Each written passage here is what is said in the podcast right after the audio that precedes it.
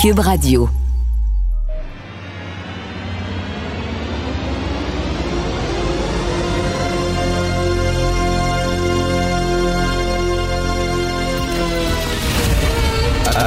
Attention, cette émission est laissée à la discrétion de l'auditeur. Les propos et les opinions peuvent choquer. Peuvent choquer. Oreilles sensibles s'abstenir. Richard Martineau. Martino. Un animateur pas comme les autres. Richard Martineau. Cube Radio.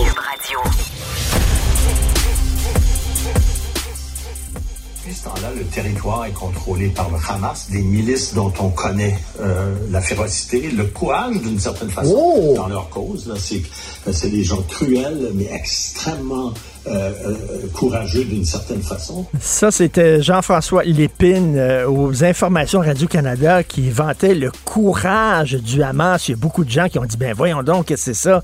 Alors, on parle de gens qui ont kidnappé des grands-mères, qui ont décapité des bébés, qui ont fait des viols collectifs.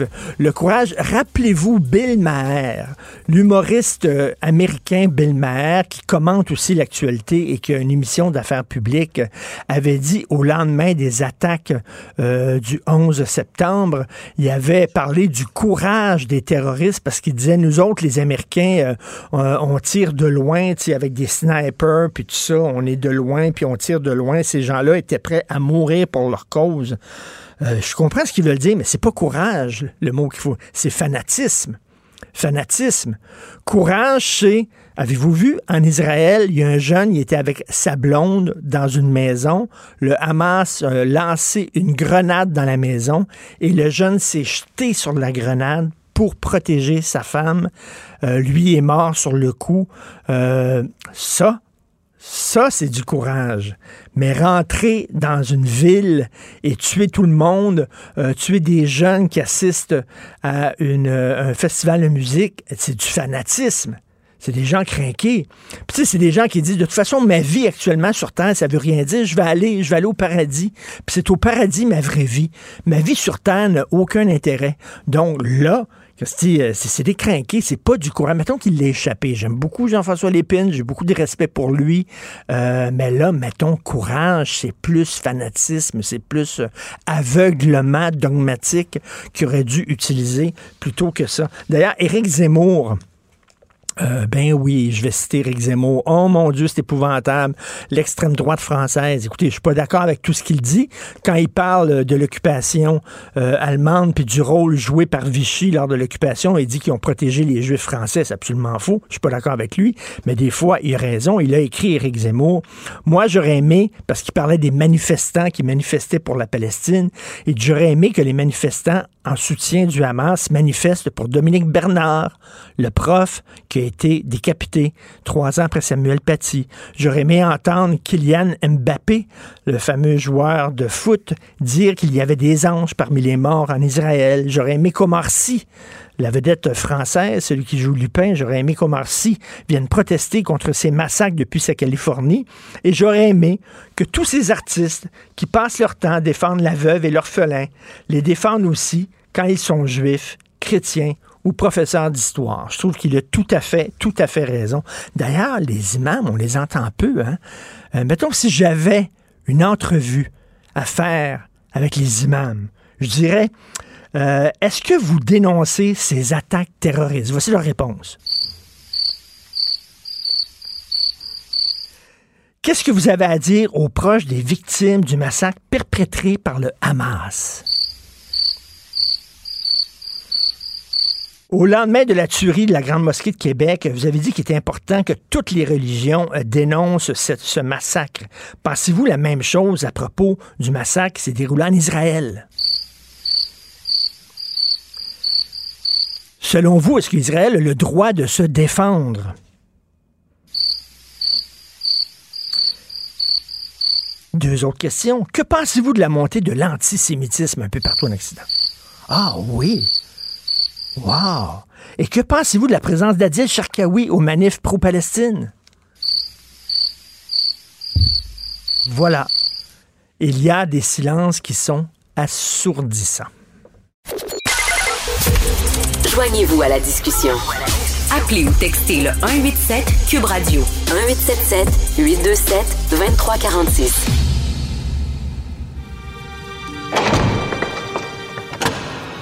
La criminalité, c'est un cycle. Et tu vois, le nouveau procès va se dérouler sans qu'aucun témoin ne se présente à la barre. L'histoire des criminels racontée par l'unique journaliste d'enquête, Félix Séguin. Écoute, c'est dangereux. Tu un journaliste d'enquête, mon cher Félix. Il y a un milliardaire qui a été acquitté, du meurtre d'un journaliste d'enquête. C'est quoi cette histoire? Ben oui, pour une deuxième fois en plus, Richard. Deux fois acquitté du meurtre d'un journaliste d'enquête et, euh, de sa conjointe. Euh, je, profite euh, de, ce temps-là où près de nous. Là, il ne se passe euh, pas beaucoup d'événements là qui, euh, je dirais, se qualifieraient pour euh, cette chronique quotidienne en semaine pour regarder ce qui se passe un peu outre frontière. Alors, euh, on, va s'en aller en Slovaquie ce matin pour parler du journaliste euh, Jan Kuciak, qui est mort il y a cinq ans. Euh, ce qui est arrivé euh, lors de l'assassinat de, de, de, ce journaliste-là, c'est que en fait, le 21 février 2018, lui et, sa compagne étaient assassinés dans leur résidence à 65 km de Bratislava, c'est tout près donc de la capitale. Et cet événement-là, l'assassinat du journaliste, a entraîné d'importantes manifestations. En fait, c'était premières manifestations là, fortement réprimées depuis la fameuse révolution de velours. Ça a mené aussi, c'est en fait la première grande manifestation depuis la chute du communisme euh, en Slovaquie. Alors maintenant, que ça s'est dit, euh, il y a l'homme d'affaires Marianne Kochner qui a été inculpé en mars 2019 pour avoir ordonné le meurtre euh, du journaliste. Puis il y a un ancien militaire qui, lui, euh, Miroslav Markev, lui avait avoué avoir exécuté ces assassinats, les assassinats en question. Ah tu vas regarder regarde bien, ouais, regarde bien ce qui s'est passé. Kouchiak enquêtait euh, de manière très fréquente sur les affaires de corruption dans les euh, milieux politiques. Il avait enquêté sur un cas de fraude fiscale, fraude fiscale plutôt, euh, qui avait été commise par le propriétaire d'un complexe immobilier où résidait Robert Fico, qui était président du gouvernement slovaque à cette époque-là.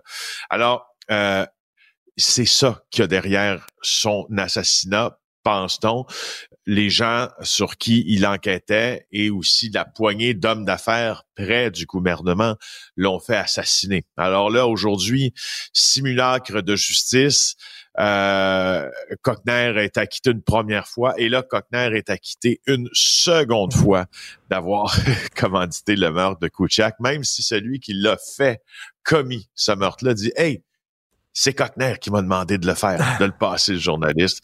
Alors, c'est pour ça que je te dis que, tu sais, euh, c'est pas tout à fait une justice, n'est-ce pas? Et puis, Écoute, il y a euh, certains pays où c'est, il y a certains pays où c'est dangereux d'être journaliste d'enquête. En Russie, il y a beaucoup de, journalistes qui ont été abattus supposément par euh, des gens près de Poutine. on se souvient la fameuse journaliste qui avait couvert de très près la guerre en Tchétchénie, qui était abattue devant chez elle. Ben ouais. Ben donc, ben écoute, c'est plus, plus facile d'être journaliste d'enquête ici, mettons, que là-bas. Tu veux nous parler de la mafia euh, qui, euh, qui est en perte d'influence aux États-Unis? Euh, c'est quoi maintenant? C'est plus les, gangs de rue, quoi, qui, qui les cartels, Les cartels. les cartels, je t'en parle parce que j'ai écouté une balado, là, ma foi, assez intéressante avec un, un historien, en fait, qui s'appelle Alex Ortiz, qui s'est exprimé sur The Pat Kenny Show, le show, le l'émission de Pat Kenny, mais le titre de l'émission, c'est The Pat Kenny Show, désolé.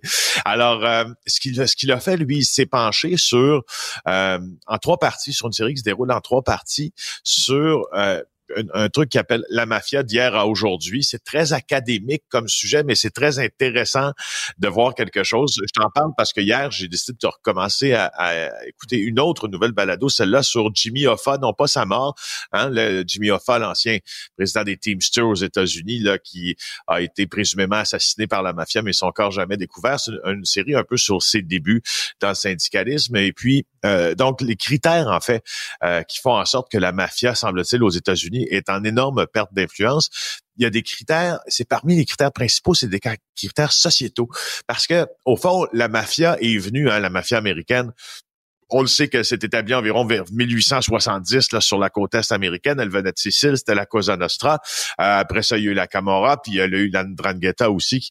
Mais mm. euh, ça a commencé avec l'infiltration, si on veut, du petit racket, la fameuse manonera, la main noire, hein, euh, qui s'occupait là de, d'une certaine forme d'extorsion, mais rapidement, on est entré dans l'industrie du vêtement, dans l'industrie du syndicalisme. Et là, ce que constate le professeur Ortiz, c'est que ces industries-là sont en énorme perte de vitesse depuis 30 ans, depuis 40 mmh, ans mmh. aux États-Unis. Ben et conséquemment, eh ben ouais, c'est ça. Conséquemment, la mafia est aussi en perte de vitesse dans des secteurs, euh, dans des secteurs traditionnels où elle était très implantée, surtout depuis 1950. Euh, c'est très intéressant quand tu quand ben oui, euh, effectivement, la mafia c'était les ports, c'était les, comme tu dis, les vêtements, c'est-à-dire qu'on faisait des, de la contrefaçon de vêtements, entre autres. Roberto Saviano dans son livre en parlait puis décrivait tout ça de, de façon très bien. Donc le syndicalisme, etc. Mais tu sais, c'était comme un peu à l'époque un peu plus industriel. Puis là maintenant ça a changé. On est arrivé à, en fait, c'est des hommes d'affaires hein, qui sont euh, en tête d'une business puis ils se sont pas adaptés.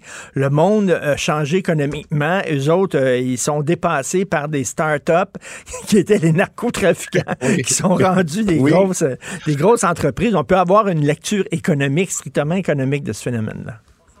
Oui, oui, c'est ça. donc, ce que ce que Ortiz fait, c'est une lecture euh, sociétaire et économique aussi, parce qu'évidemment, le, le, déplacement de certaines industries est lié directement à la perte de vitesse de cette mafia en Amérique du Nord, mais pas à l'étranger. Ce qui est intéressant, c'est qu'elle se solidifie dans des endroits ou dans des pays même en développement et elle s'affaiblit dans des sociétés très, très industrialisées, très, très démocratiques, euh, notamment en raison aussi de toutes les lois anticorruption, là, bien sûr.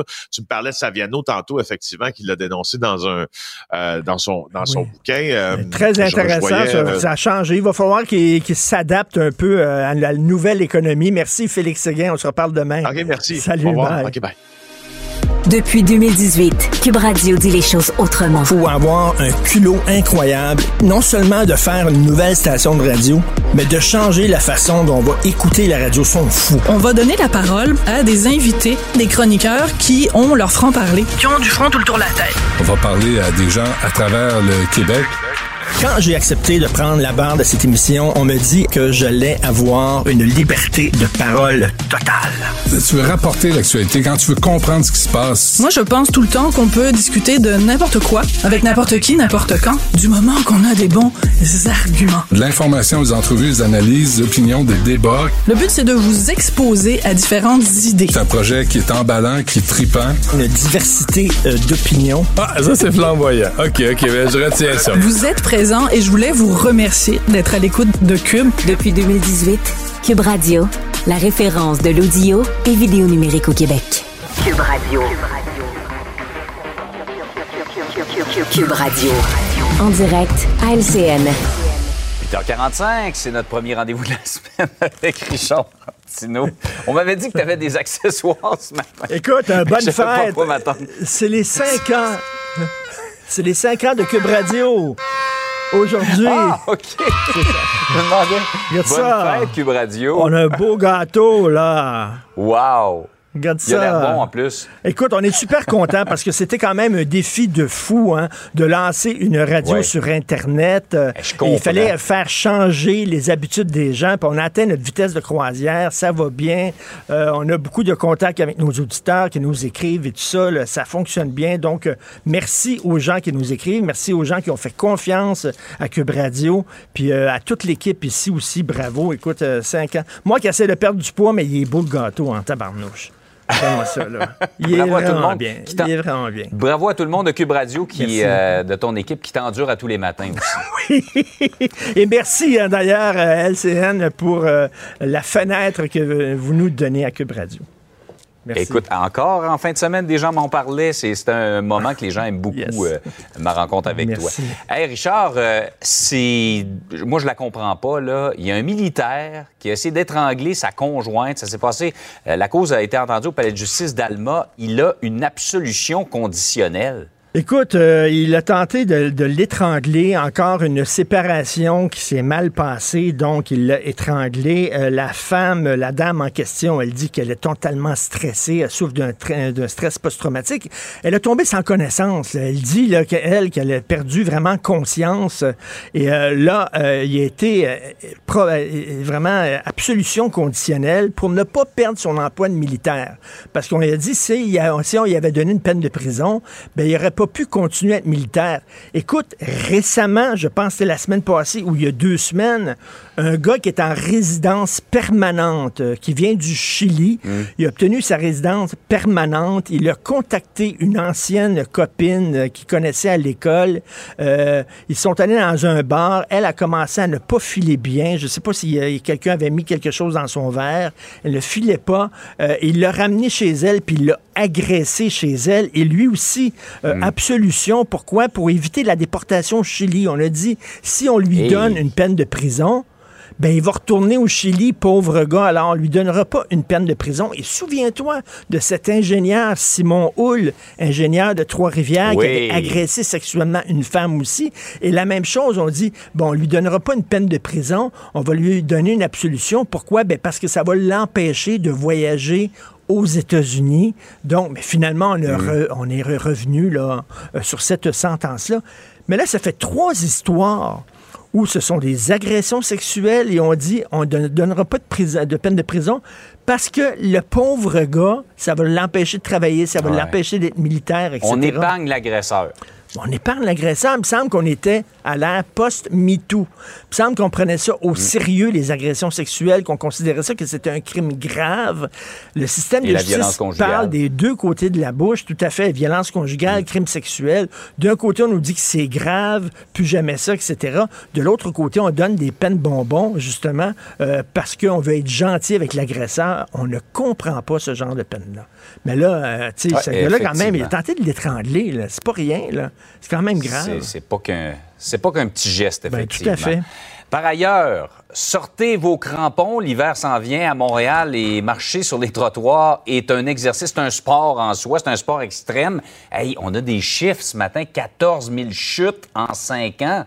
14 000 chutes en 5 ans. Ben, écoute, l'hiver, on le voit, hein, les gens... Mm. Méchante chute, ça. Euh, l'hiver, on le voit, les gens. Les gens ça, quand on les voit tomber, euh, ça, fait rire, mais ben quand ça nous arrive, c'est pas mal moins drôle. Et surtout quand on doit passer par l'hôpital, on a une fracture. Ben, tout à fait. Là. Puis tu vois, l'hiver, les gens ne marchent plus sur le trottoir, marchent dans la rue. Puis là, tu dis, ben voyons donc, pourquoi marcher dans la rue? Ben, c'est parce que le trottoir est pas déneigé, le trottoir est pas déglacé. Absolument. Par contre, les pistes cyclables, oh, tabarne, mon gars, les pistes cyclables, là, ils tombent deux, trois flocons. Je te dis qu'on passe la pelle en plus sacrant que c'est beau, les pistes cyclables. Mais là, on, le voit, les trottoirs, on fait, on fait ça si jamais il reste de l'argent dans les budgets, etc. On va déglacer les trottoirs. Écoute, énormément. Cela dit, quand tu vois euh, certains conducteurs de déneigeuses, tu la petite chenillette qui se promène ces trottoirs, il y en a qu'on dirait qu'ils sont sur une mission de Dieu. Là. Hein, Dieu leur a dit, tu vas nettoyer le trottoir, puis tu vas passer quoi qu'il arrive, même s'il y a des gens sur le trottoir, tu fonces, OK? Euh, je sais pas qu'est-ce qui est le plus dangereux, qu'on ait des trottoirs qui sont pas déglacés ou des trottoirs avec des chenillettes qui se promènent à toute vitesse dessus, là. J'ai aucune idée c'est quoi, mais ça s'en vient, là. Puis là, attends des minutes, là. Pour rendre l'hiver encore plus le fun, il va y avoir du Bixi cet hiver. Hein, les gens vont pouvoir louer des vélos. Le vélo d'hiver, quel bonheur. Tu te promènes en auto, déjà les rues sont plus étroites parce qu'il y, a de la neige chaque côté. Et là, toi, tu glisses, et glissant, tu fais attention. Et là, il y a quelqu'un qui lui dit, ta ta ta, il fait moins 20, je suis en vélo, ta ta ta ta. Et là, ça va être un plaisir fou cet hiver avec le vélo d'hiver maintenant, qui est de plus en plus populaire. Mais bref, 14 000 chutes, c'est pas rien. On peut se casser une hanche à un certain âge quand même. Oui, absolument, avec toutes les conséquences que ça a. Hey, Richard, mange pas trop de gâteau. Je, te garde un, je te garde un morceau, je te l'envoie par FedEx. Excellent. à demain. Salut, bye. Richard Martineau. Narrateur de l'actualité.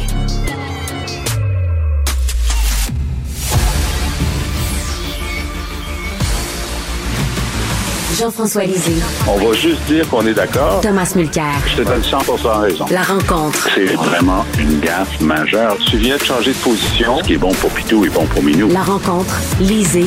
Mulcair. Alors, Tom, c'était le congrès du Parti libéral du Québec. Et là, on veut pas un couronnement, là, tu sais, comme à l'époque où on a couronné Dominique Anglade. On veut se donner le temps de choisir un chef, le bon chef. Mais là, ça veut dire quoi? Ils vont être 18 mois sans chef. Ça n'a quasiment pas de sens. Non, non, c'est faux de dire que ça n'a quasiment pas de sens. Ça n'a carrément pas de sens. Euh, je n'en reviens tout simplement pas. Et, les excuses qu'ils donnent sont absolument incroyables. Alors, dans un premier temps, depuis le début, ah ben il faut pas amener le nouveau chef trop tôt, hein, parce que sinon on va le brûler. Euh, euh, la, la, dépêche vient de tomber. Si votre chef est tellement faible ou elle va être brûlée tout de suite, ça serait peut-être l'idée de chercher un autre messie. Et je ne peux pas m'empêcher de citer notre ami et collègue Yasmine Abdel-Fedel qui parle euh, d'un coma artificiel qui va se prolonger pour le Parti libéral. Je pense que c'était la meilleure manière de le dire. L'autre excuse, c'est que, ben, coudon, la personne a, la personne qu'on va chercher a déjà une grosse job. Et on va pas demander à la personne de lâcher sa job puis venir s'occuper de ce patient moribond qui est le Parti libéral du Québec. Franchement, ils vont pas quitter le job pour ça. Donc, nous, on va taffer un autre 18 mois en attendant l'arrivée de notre nouveau Messie. Écoute, c'est gênant. C'est carrément embarrassant de les voir se comporter de la sorte. Et par-dessus le marché, une personne que j'ai bien connue, Lucie Charbonneau, euh, bien une femme brave, travaillante, déjà été ministre, qui s'en va carrément sermonner euh, les, les, membres du Parti libéral lorsque les mêmes le membership, les 400 personnes qui étaient sur le plancher disaient Wow, c'est quoi cette affaire-là? un petit comité qui vient de décider ça à notre place. C'est nous qui devons rebâtir ce parti-là. Vous faites semblant d'être très intéressé par nous parce que vous faites un rapport avec André Pratt et tout ça. Mais lorsque s'agit des vraies affaires, vous nous envoyez promener. En tout cas, s'ils voulaient faire exprès de se tirer dans le pied, ce serait pas pris autrement. Euh, Jean-François, c'est vraiment comme ils disent, oh, qui, qui voudrait embarquer sur cette pigouille-là qui est le Parti libéral du Québec? Fait qu'on on va se donner le temps pour euh, qu'elle prenne des forces un peu, un peu bizarre. Bon, euh, c'est sûr que c'est une décision euh, qui, qui, est tout à fait euh, qui est débattable. Je veux dire, on comprend la, la logique de dire, ben là, si on déclenchait la course maintenant, on serait pris avec Fred Beauchemin. Alors, maintenant, ça veut dire 2024. Ça, personne pense que ça. Là, on est quand même à, à la mi-octobre 2023, donc ça serait 2024 ou 2025. C'était les deux choix, bon, les choix des saisons. Euh, donc, on est pris avec Fred Beauchemin. Là, euh, Montef Déragi a dit, ben là, s'il y avait juste un candidat, moi, je menace de me présenter moi-même pour qu'il n'y ait pas de couronnement. Hein, il n'a pas dit menace, mais ça ressemblait un petit peu à ça. Je vais me dévouer pour qu'il y ait au moins deux personnes dans la course. La bonne nouvelle, c'est que André Pratt, qui avait dit jeudi au moment du dépôt du rapport qu'il n'était pas question qu'il se présente, a dit cette fin de semaine que ben, il était en réflexion. Et maintenant que c'est en 2025, il va y penser. Bon, ben, ça c'est très bien. Il y a quelqu'un de qualité, André Pratt, qui est un possible candidat. Marc Tanguay a déclaré dans des entrevues ce matin que le téléphone sonnait. Il y a des gens qui appellent euh, pour s'informer du Parti libéral, comment ça fonctionne. Ça, ça veut dire que c'est du monde qui n'ont jamais été au Parti libéral, parce que tu n'as pas besoin d'appeler pour t'informer si tu es déjà au parti. Et puis, c'est peut-être pas une bonne idée que ta première job au Parti libéral, ce soit chef. Mais en tout cas, on verra. Ça dépend. si c'est Jésus-Christ, on va lui donner une chance. Bon. Maintenant, euh, donc, ce qui, ce qui, veut dire aussi que euh, il y a, euh, il va y avoir une période de hiatus, mais il faut dire que n'y a pas grand-chose que le Parti libéral peut faire pendant toute cette période, jusqu'à la période électorale, pour attirer l'attention, sauf d'avoir un nouveau chef. Ben, ils vont en avoir un nouveau euh, début 2025, au printemps 2025, puis il va falloir qu'ils euh, s'organisent vite, qu'ils comprennent vite, euh, puis sa seule chance de victoire, il y a très peu de chances de victoire, il faut qu'il soit là pour deux, deux élections au ben moins. Mais euh, ben, si tous ses adversaires s'écrasent, ben là, il y aura une chance. Écoute, on a vu le fils de Trudeau devenir euh, premier ministre du Canada. Est-ce que le fils de Jean Charest va faire le saut, Tom? Je suis persuadé qu'il va se présenter en politique. Euh, c'est quelqu'un qui a beaucoup de personnalité aussi, beaucoup de bagou, bonne tête sur les épaules. Euh, il était là lui aussi en fin de semaine euh, pour euh, dire aux journalistes Hey, écoute, arrêtez de me parler de ces affaires de de financement douteux au Parti libéral. C'est une vieille cassette, tout ça. Je veux plus entendre parler. OK? Vous avez compris? On arrête de parler de ça. dans mon expérience, à peu près la dernière chose qu'il faut faire, c'est de dire aux journalistes qu'est-ce qu'ils ont le droit de couvrir ou pas couvrir. Mais on va voir si, euh, si le passé euh, trouble du Parti libéral sous la gouverne de M. Charest-Père euh, va continuer de, de, faire des manchettes.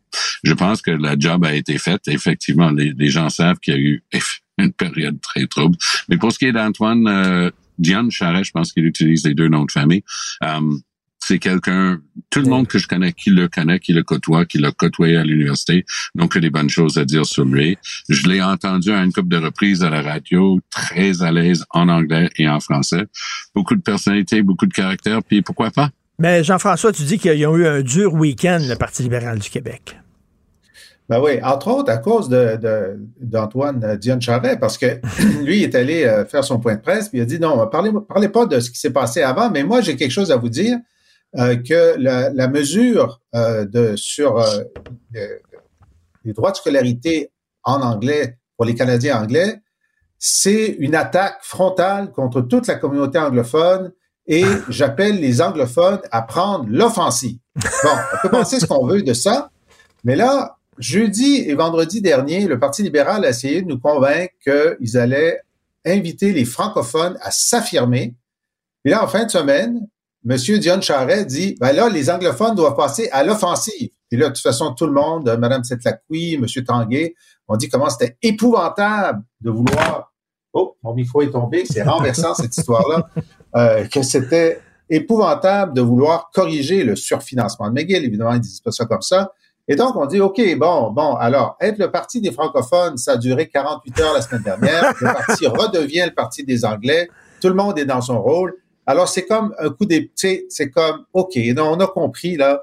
C'est ça, c'est ça, c'est ça votre position. Mais c'est ça, ils sont comme pognés, Tom. À chaque fois qu'ils donnent, euh, comme qu'ils se rapprochent des francophones, il faut qu'ils rassurent les anglophones en disant là, on n'est pas trop près. Donc, ils doivent tout le temps souffler le, le, le froid et le chaud, comme on dit au Parti libéral du Québec. Oui, mais on, peut avoir beaucoup de raisons de s'opposer à ce move de la part de la CAQ qui vise spécifiquement les institutions anglophones et on peut trouver ça offensant euh, sans, qu'on dise qu'on est en train d'abandonner les francophones. Euh, par ailleurs, je pense que c'est assez clair que le Parti libéral est en train de faire exactement ce que Brian Mulroney a toujours dit. Il avait cette, euh, je vais le traduire, mais je vais le dire en anglais, il disait toujours, you gotta dance with the one that brung you. Alors, il fracturait exprès son anglais en disant, tu dois danser avec celle qui t'a amené à, qui t'a amené à, la, soirée de, de bal. Et, donc, la partie, euh, le Parti libéral a toujours eu une mainmise quasi totale sur la communauté anglophone, sauf, sauf, faut faire très attention parce que les jeunes progressistes, donc, j'utilise un terme plus neutre que gauche-droite, ça situe un petit peu mieux. Les jeunes progressistes anglophones que je connais, parce que ben, ils sont moins jeunes aujourd'hui parce qu'ils étaient déjà là quand j'ai commencé avec Jack il y a une quinzaine d'années, mais ils sont quasiment unanimes en faveur de Québec solidaire. Ce qui est intéressant pour le Parti libéral, parce que le document déposé, puis je, veux juste m'assurer d'être clair. André Pratt, c'est quelqu'un que j'aime bien. C'est un gars absolument brillant, excellente plume. C'est un gars qui écrit bien, qui a des idées claires et tout ça. Mais est-ce que j'ai le droit de dire une évidence? Parce que je le sais d'être vrai? André Pratt, c'est un conservateur. Et Philippe Couillard, pour avoir siégé avec, Philippe Couillard, c'est un conservateur. Et Jean Charest, il se cachait même pas parce que c'est l'ancien chef ben des conservateurs, ben progressistes conservateurs en l'occurrence. Donc, je pense qu'il y a un, un, problème pour le Parti libéral, c'est que ce parti euh, qui fait partie de mes racines personnelles. Honoré Mercier, c'est mon aïeux, c'est mon arrière-grand-père, mais le libéralisme avec le L minuscule pas le fait d'être membre du Parti libéral, mais s'affranchir de l'Église qui était omniprésente à l'époque de Mercier. Il avait le guts de, faire ça à une époque où ça se faisait pas. Le Parti libéral a toujours incarné ses valeurs dites libérales. Et je m'excuse, mais s'ils sont pas capables de réaliser que ce qu'ils ont pondu la semaine dernière, c'est tout sauf libéral, ben là, ils ont, ils ont vraiment un problème d'identité qui dépasse largement le prochain Jean, Jean-François, on dirait qu'ils se sont peinturés dans le coin là, avec les allophones et les anglophones. Et pour se rapprocher des francophones, il faut qu'ils marchent à peinture. Mais ils veulent pas justement avoir de la peinture, ça se mêle. Ça leur tente pas.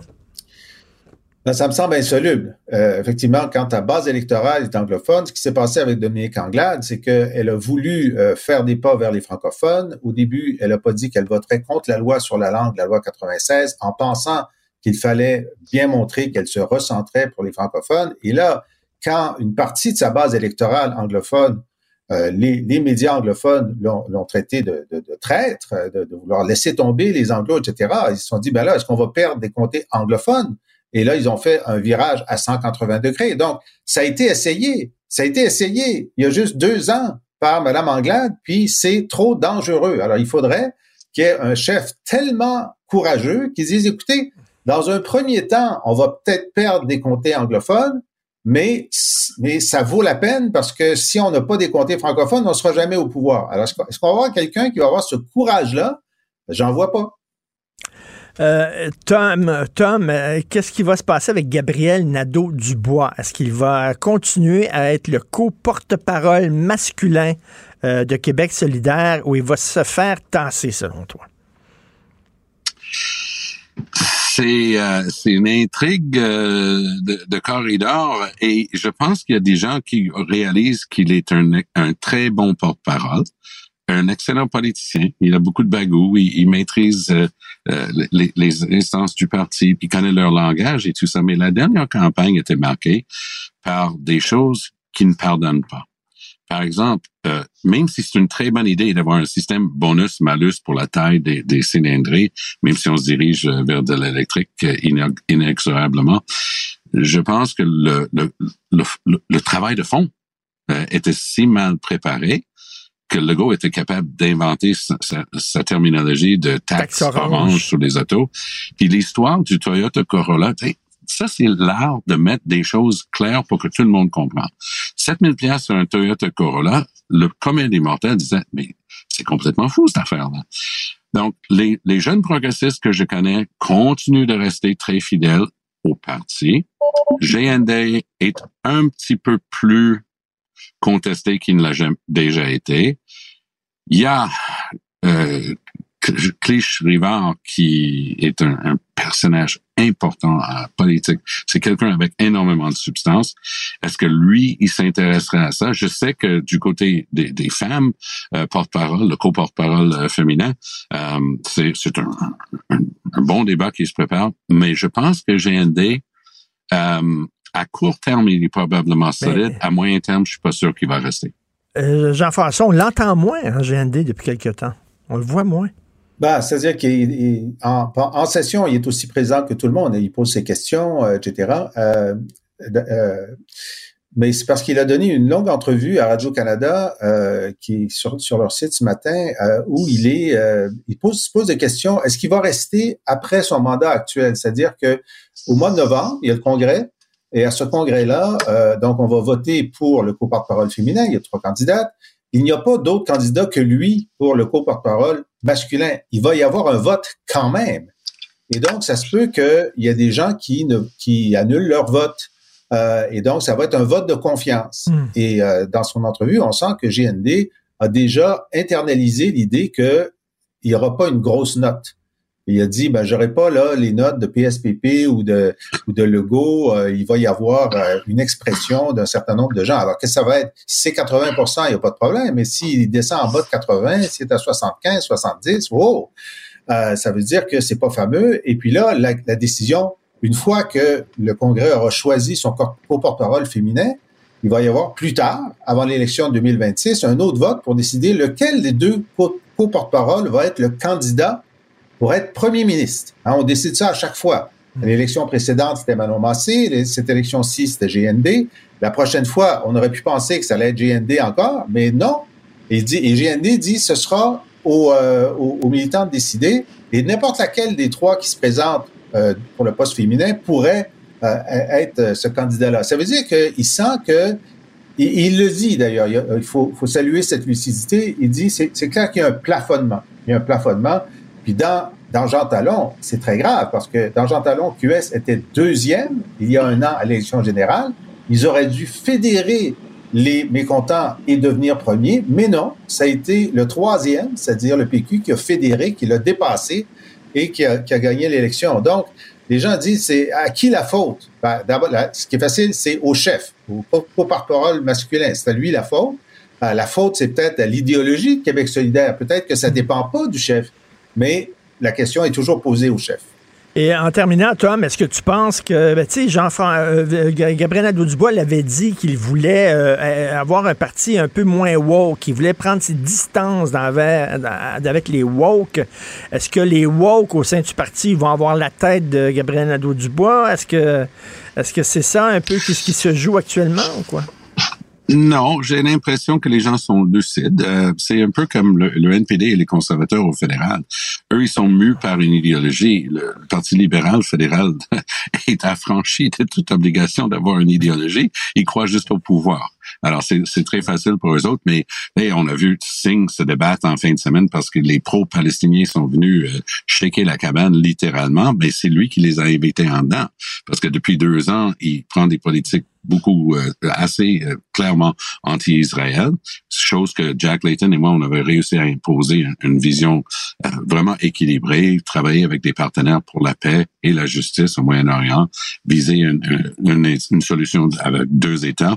Mais Singh a fait son, sa propre patente qui était vraiment bien appréciée par les militants anti-Israël. Donc il a une idéologie qu'il crée, qui nourrit parce que c'est un parti identifié Poilier avait pogné avec ses, illuminés aussi. Mmh, Donc, que ce mmh, soit mmh. à gauche, à droite, c'est quand tu as des gens qui amènent une idéologie très forte comme ça dans un parti, ça ajoute un problème de gestion.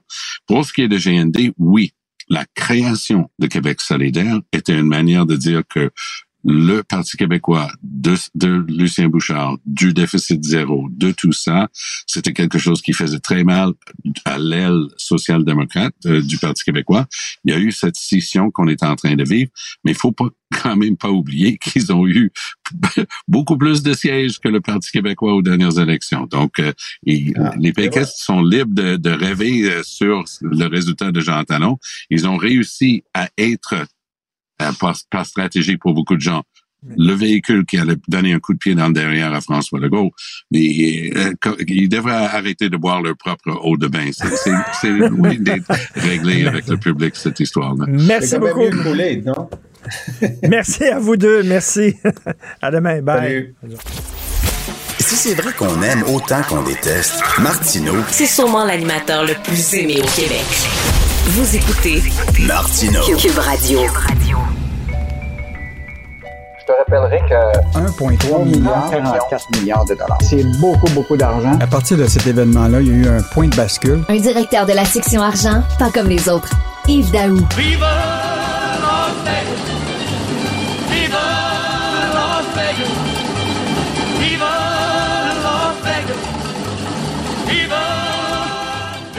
Écoute, David Baudouin, ancien prof de l'Université Laval qui est devenu millionnaire à 43 ans grâce au paris sportif.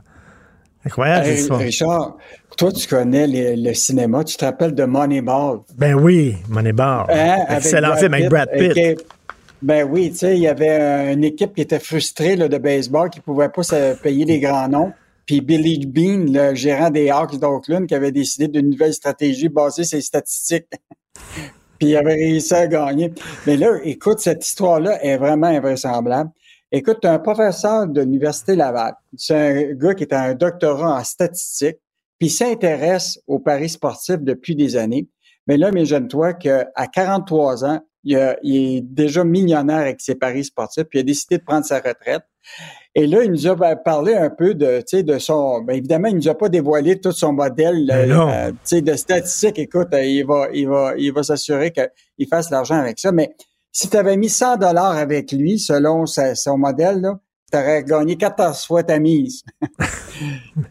et donc, euh, et lui, c'est intéressant parce que ce, ce gars-là, on le, on le connaissait déjà. En 2017, il avait publié un article avec un de ses collègues euh, puis que avait été repris par le New York Post. Et lui, il disait que les ligues nationales de hockey, ils retiraient trop tard leur gardien de but. Puis lui, il misait là-dessus parce que finalement, tu t'apercevais que tu pouvais avoir une victoire. Et, euh, à un moment, il y a eu un Julien Brisebois à l'époque, qui était l'actuel, euh, qui est l'actuel DG de Lightning. Il l'avait appelé puis il dit qu'il n'était pas d'accord avec lui. Mais finalement, aujourd'hui, les équipes sont tous en train de s'ajouter puis retirent tous leurs gardiens de but bien avant les dernières secondes du, du match. Et, euh, Mais ce les gars-là pourrait, ce gars- écoute, Yves, ce gars-là pourrait être consultant pour des, équipes- des équipes professionnelles, non? Ben oui, écoute, tu pourrais faire gagner le Canadien. Ça, il faut se lève de bonne heure, mais bon. quand, quand, quand est-ce que David Baudouin, le Canadien, va remporter la Coupe Stanley? Je ne sais pas si son modèle va fonctionner. Mais ce qui est intéressant, c'est que son plus grand coup, c'est en 2008. euh, parce que là, c'est son oncle qui l'a introduit au casino en ligne. Tout ça, il connaissait pas ça. Puis là, il a appris. à- et là, il jouait au blackjack euh, au casino en ligne.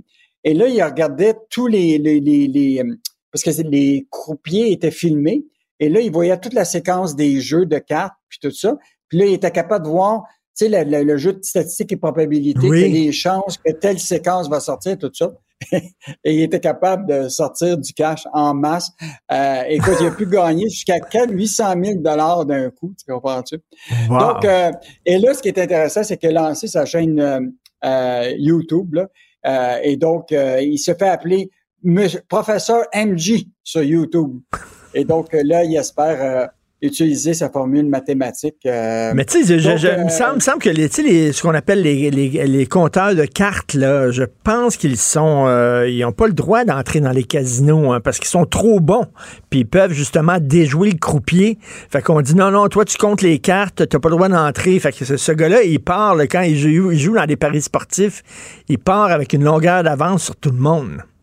Mais là, lui, c'est évidemment, il fait beaucoup le casino en ligne. là. Ben oui. Et donc, là, il s'est aperçu dans un des casinos en ligne là, de Blackjack que les cartes étaient plus grosses. Donc, il était capable de les filmer puis de voir.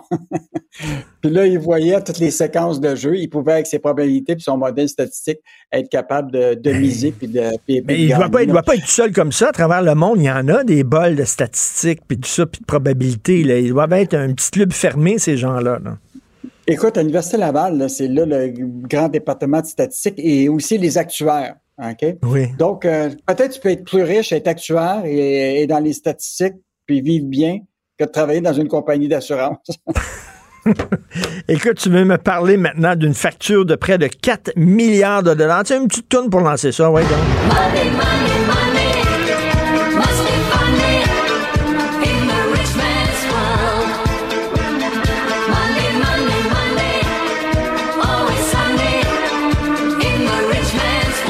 Hey, euh, y en ont-tu de l'argent pour aider les entreprises, le gouvernement du Québec? En 10 ans, là, ils en ont donné des milliards à droite pas à gauche? Écoute, Richard, ce qu'on, qu'on- ben, l'idée c'est que le gouvernement du Québec a comme deux branches. Hein. Tu as l'investissement Québec, qui eux autres ont les fonds propres, ils ont des milliards, puis ils investissent dans des compagnies, ils prennent du capital action. Mais tu le ministère de l'économie qui a une espèce de bras qui s'appelle le Fonds de développement économique. Et ça, c'est comme une- un gros, un gros à, bonbons. OK? Puis là, là-dedans, le ministre peut piger là-dedans, tout ça. Et donc, là, ce qui est intéressant, c'est que depuis les dix dernières années, l'analyse que Sylvain Larocque a, a fait, c'est qu'on a dépensé pour 13 milliards alloués à des entreprises sur 10 ans, sauf qu'il y a une facture liée à ça. Et ce qui est intéressant, cette facture-là, là, c'est tout simplement, c'est pas compliqué, là, c'est que dans certains des prêts, tu perds de l'argent. Donc, il faut qu'à un moment que tu, tu, tu- tu comptabilises tout ça, là, parce qu'il y a des entreprises qui font faillite ou le, le placement ne marche pas.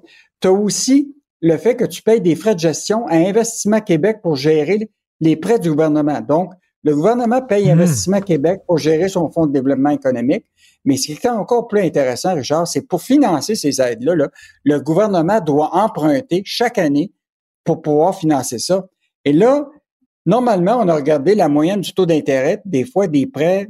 écoute, c'est c'est plus bas que ce que ça coûte au gouvernement pour emprunter. Ça veut dire que la différence, ça coûte plus cher faire des prêts à bas taux d'intérêt alors que tu es obligé d'emprunter sur le marché beaucoup plus élevé, puis tu sais que les taux d'intérêt euh, sont plus élevés.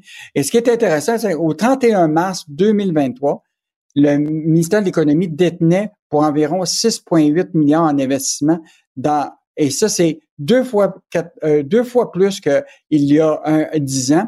Mais ce qui est encore plus intéressant, c'est la dette qu'on a actuellement pour pouvoir ce, euh, ce chiffre en milliards, tu comprends-tu?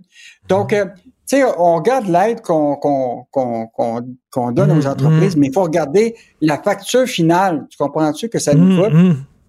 Et là, moi, je, je mets un Ouais. lien avec euh, tout ce que Michel Girard a écrit euh, sa- samedi, là, où ce que le Québec, OK, a le très faible, plus faible croissance des emplois sur le, sur le go par rapport à toutes les provinces du, du Canada. Ben oui. Donc, on, écoute, alors Malgré tout l'argent, malgré tout l'argent qu'on donne, on ne réussit pas à créer de l'emploi. Euh, malgré tous les milliards qu'on donne à ces entreprises. hein.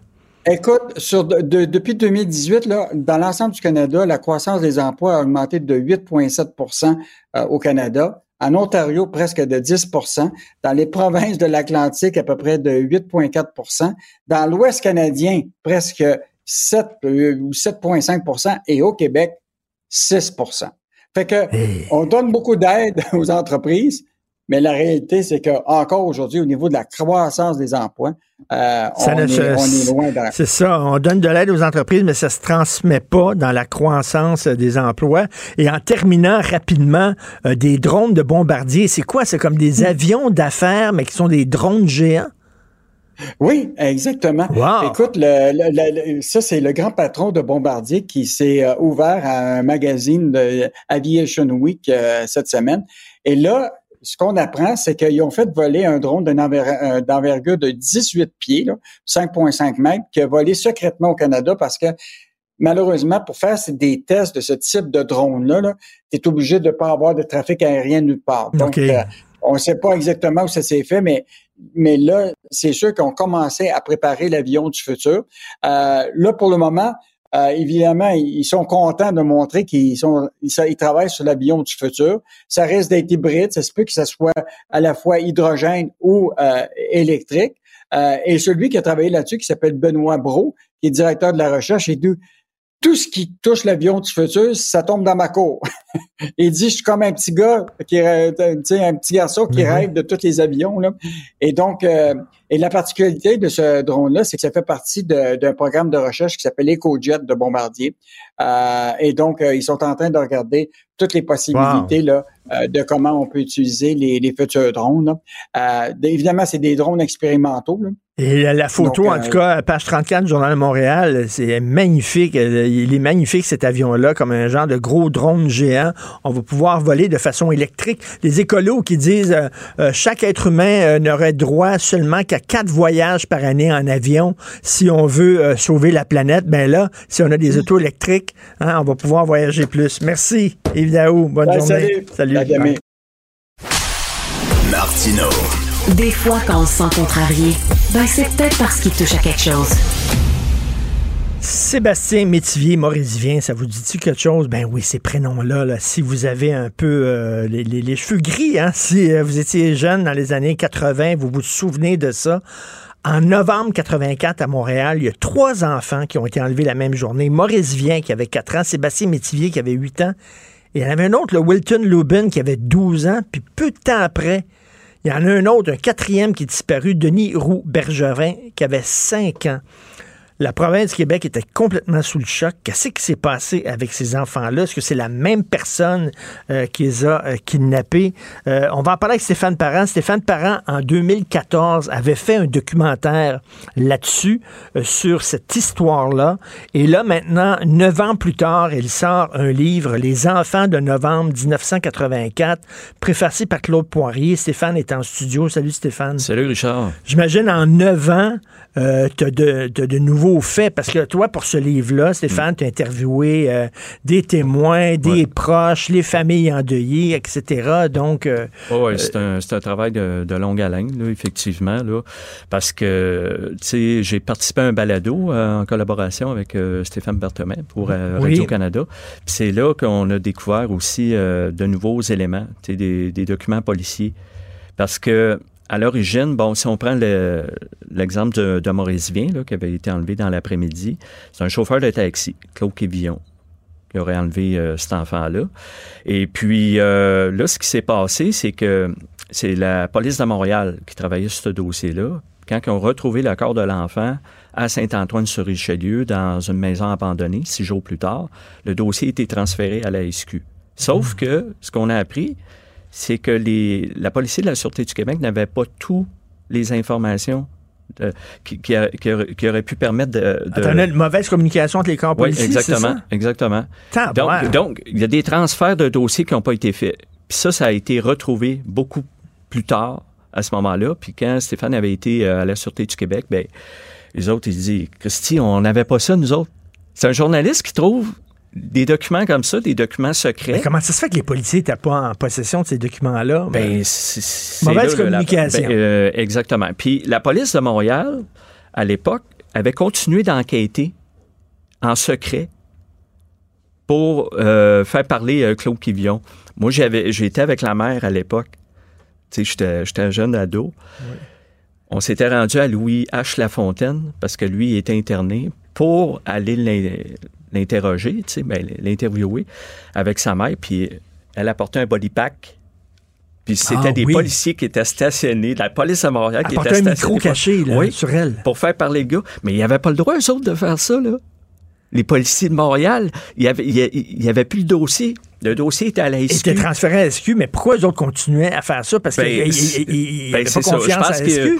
ils n'avaient pas la- confiance à SQ, c'est ça. Puis on ben, dit, nous autres, on va faire la job. C'est ça, c'est ça. Moi. Fou, là. C'est fou, la, la- la compétition entre les corps policiers. Ouais. Nous autres, on les trosse pas. C'est eux autres qui ont ça. mais On va continuer notre enquête quand même, en secret, Ouais. sans leur dire. Oui, oui, parce que c'est ça, ces documents-là n'étaient pas entre les mains de la SQ. Mais là, c'est sûr qu'aujourd'hui, euh, c'est plus comme ça.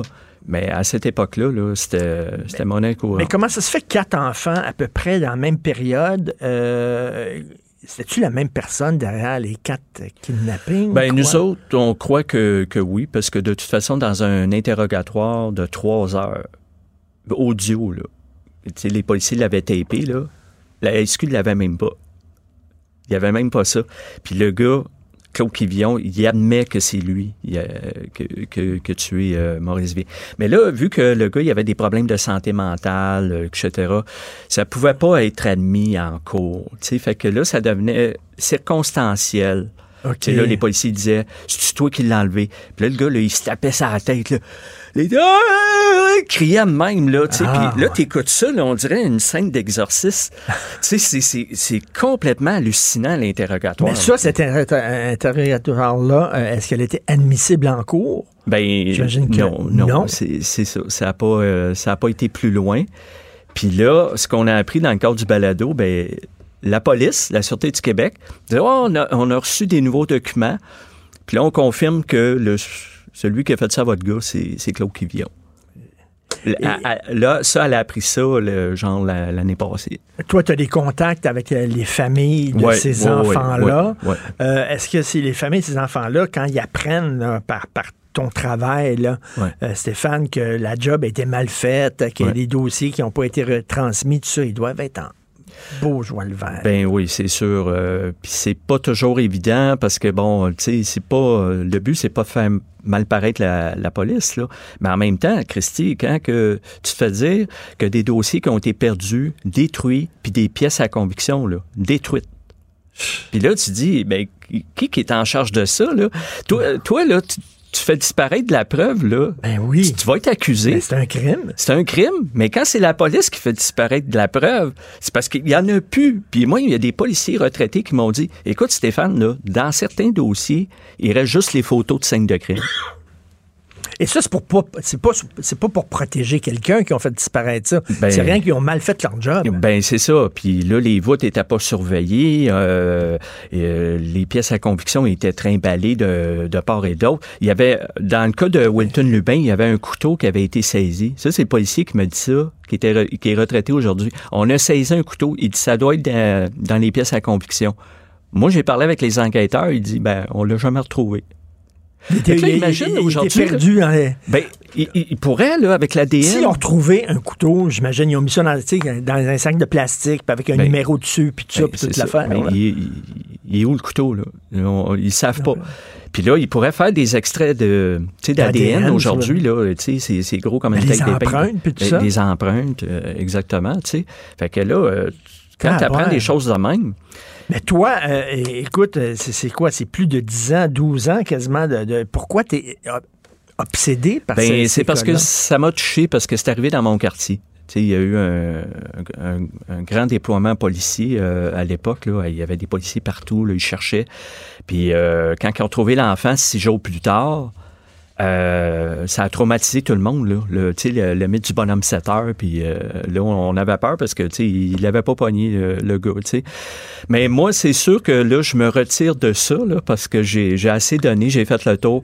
Le puis je suis fatigué. plus le Ouais, parce que à la longue, là, je t'avoue Ben, que c'est difficile. Ben, j'imagine. Euh, là, on parle de quatre enfants, donc euh, Maurice, Sébastien, Wilton, puis euh, Denis. Euh, combien de corps ont été retrouvés? Est-ce que les, le corps, les corps de tous ces enfants-là ont été retrouvés? Oui, sauf Sébastien Métivier. Lui est toujours porté disparu. OK, on Mais sait on pas. pense, ben, tu sais, ils, ils ont trouvé euh, Wilton euh, un mois après, dans le fleuve Saint-Laurent, la gorge tranchée. Oh. Puis il était avec Sébastien. Qu'on s'imagine ce qui, ce qui a pu Oh. arriver à Sébastien. Puis qu'on a juste, on a juste pas Et- retrouvé son corps ça, dans le fleuve, exactement. ça, Mais là. sinon, il y a eu une, euh, je te dirais, là, sur 10 ans, là, de 84 à 94, là, une série, une vague d'enlèvements puis de meurtres d'enfants.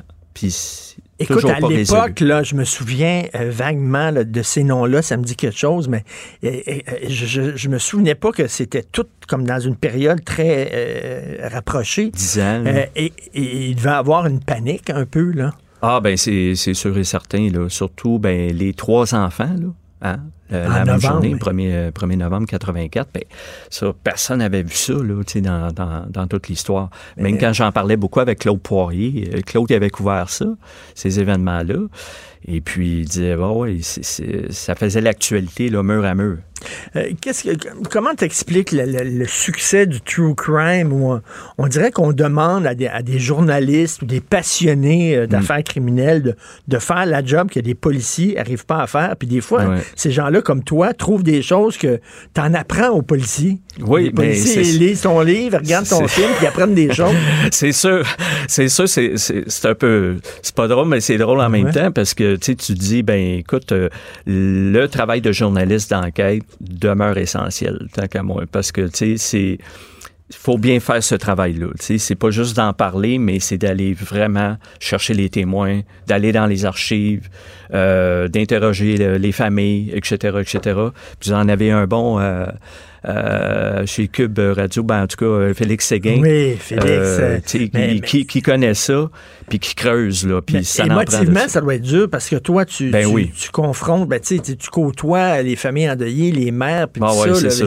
c'est pour ça je là. là. Tu sais, d'un début, tu y vas, tu dis, ben, pour la justice, tu sais, faire un- on, va, on va y aller pour ça, pour donner les réponses aux familles, mais tu sais, à la longue, euh, moi, j'ai pas, euh, j'ai pas de psychologue là, qui me suit en arrière, puis tout, Oui. là, fait que, tu prends, tu prends sur toi, là, à un moment donné, euh, puis tu sais, c'est des enfants, là, fait que, tu sais, c'est, c'est, quelque chose. Est-ce que tu vas te lancer dans une autre, une autre enquête, Stéphane? Non, ben là, je veux faire euh, plus des films de fiction. Je vais- je- ça va être du travail de- du policier, mais euh, fictif. Euh, Je, vais lancer ma boîte de production, là, puis euh, faire, de la production de films de, de fiction. Et ton film, à l'époque, en 2014, euh, avait été... Est-ce que tu as voyagé pas mal avec ce film-là? Est-ce que ça s'est promené beaucoup? Ça a été vu ben, à écoute, il a été présenté dans 43 salles. De, de- de cinéma. Ça a connu un beau. Puis il a été distribué par Québécois. OK. En plus, là. Fait que oui, oui, il a connu un succès. C'est ça qui a fait en sorte que j'ai continué.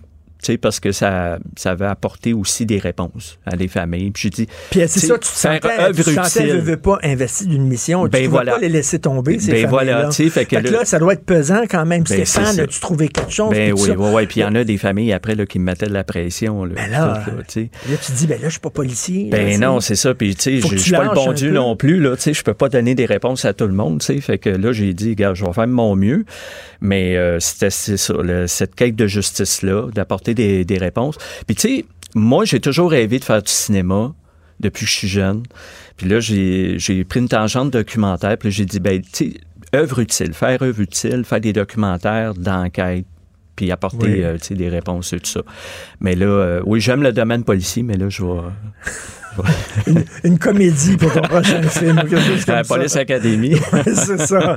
Hey, merci beaucoup, Sébastien euh, Euh, Parent. Stéphane. Merci. Stéphane Parent, excuse-moi. Stéphane Parent, j'avais Sébastien Midi. dans- Ouais, dans- c'est ça, ça. Merci, Stéphane Parent, puis euh, bonne chance dans ta Ben, nouvelle ça- carrière. ça me fait plaisir.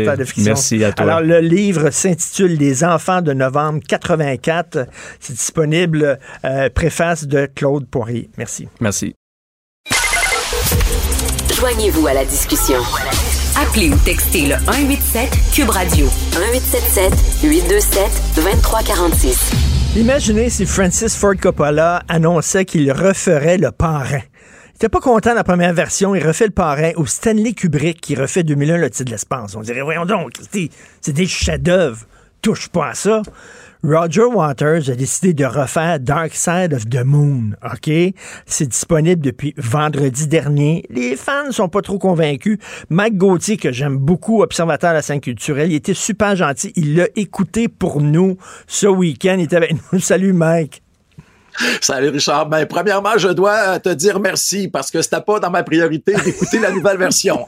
Mais je suis content de l'avoir écouté parce que c'est un très beau parallèle hein, pour les films en disant, OK, ils vont le refaire en disant, ah, finalement, euh, j'aimais pas euh, Pacino, je l'aimais pas dans ma, dans ma version du parrain, j'en mets un autre. Tu sais, tu fais comme, OK. C'est parce que tu as déjà dans ta tête tous les morceaux du casse-tête que tu entends depuis 50 ans. fait que oui. quand tu entends une nouvelle version, tu as des réserves. Écoute, euh, puis là, moi j'ai lu des entrevues de Roger Waters. Ok, c'est un gros fuck you qu'il fait à Nick Mason, le batteur de Pink Floyd, puis David Gilmour, le guitariste, un des meilleurs guitaristes euh, euh, de l'histoire du rock. Il a dit ces gens-là, ces deux gars-là, c'est pas des artistes. Ils ont eu aucune idée créative dans leur vie. C'est rien que des exécutants. Fait que là, moi, je me réapproprie mon œuvre parce que c'est pas l'œuvre de Pink Floyd, c'est mon œuvre. Puis je vais la refaire, puis je vais enlever la guitare de David Gilmour. Christy, Pink Floyd, c'est la guitare de David Gilmour. Voyons donc, Christy. Voilà. Puis, puis je vais enlever, euh, tu sais. Et là, c'est un peu. Est-ce que c'est ça? C'est une chicane de, de groupe, là?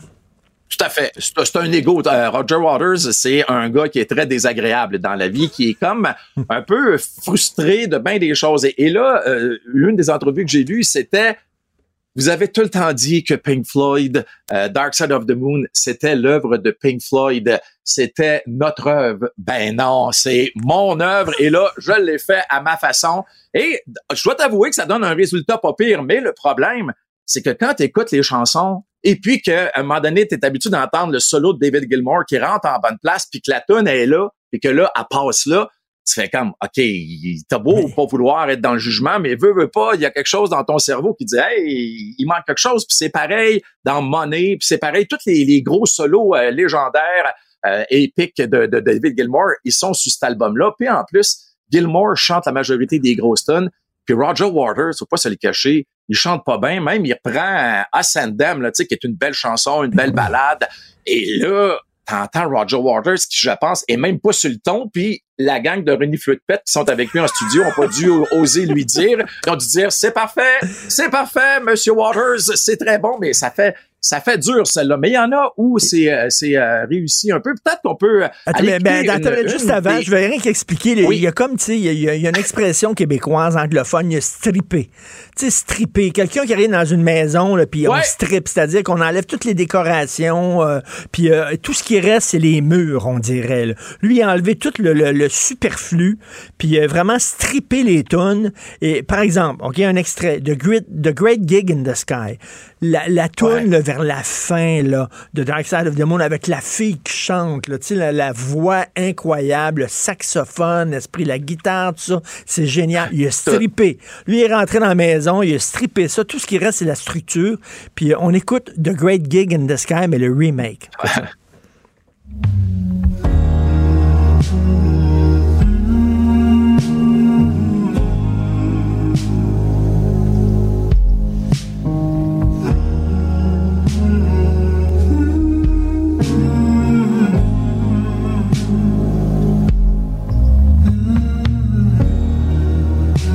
La chanteuse. Il manque la chanteuse. c'est que la, cette ben, c'est ça, tune-là tout sans la chanteuse, c'est rien.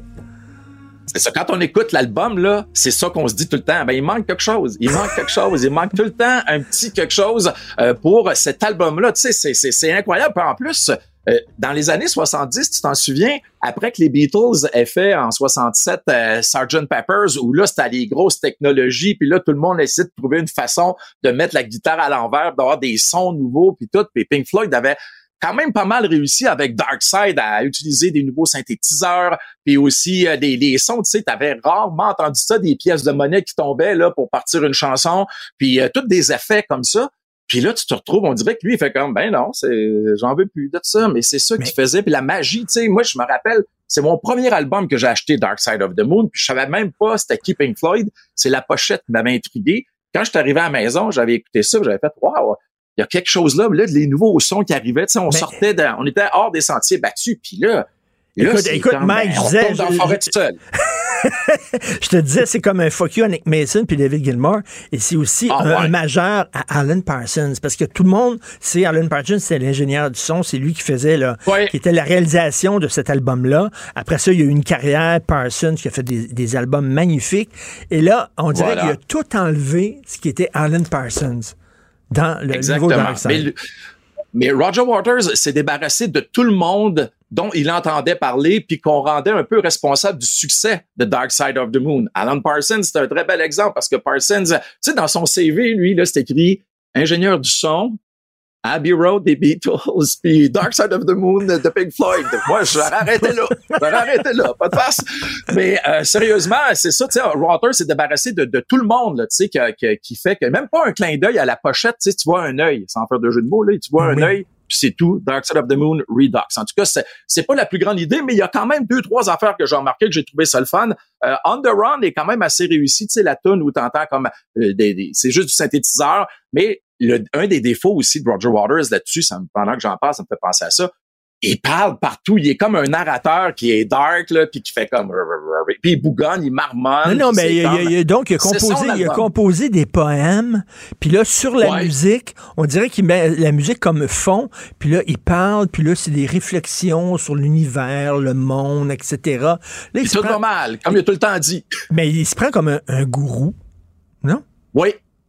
Exactement, c'est ça. Puis ce qui est drôle, Richard, et c'est quand même paradoxal, c'est que là, deux, trois ans, Waters s'est enrichi, enrichi d'à peu près 200 millions en faisant la tournée avec le vrai Dark Side of the Moon. Il jouait au complet. Ça plein partout à Québec. Je pense qu'ils ont fait deux salles, puis à Montréal aussi, deux soirs bien pleins. Puis là, il est là, puis il fait comme ça de la merde, la version originale. C'est celle-là qui est la meilleure parce que c'est celle-là comme je l'ai euh, imaginé. Fait que ça démontre beaucoup quelle est la personnalité de, de Roger Waters. Mais, on- si t'es un fan de- Floyd, ça Great- vaut la peine de te The. Great Gig in the Sky qu'on écoutait, là, c'est beaucoup plus lent. C'est comme, Ah. on dirait, là, tu sais, c'est Roger Waters déprimé, là, ses antidépresseurs. Ah, c'est un là. peu ça, là. Ça me fait penser beaucoup à l'album, ce qui est considéré comme le dernier album de, Pink Floyd avec euh, Roger Waters. C'est euh, l'album euh, qui était sorti en 1983, là, après The Wall, où là, c'était vraiment, vraiment, vraiment down. Là.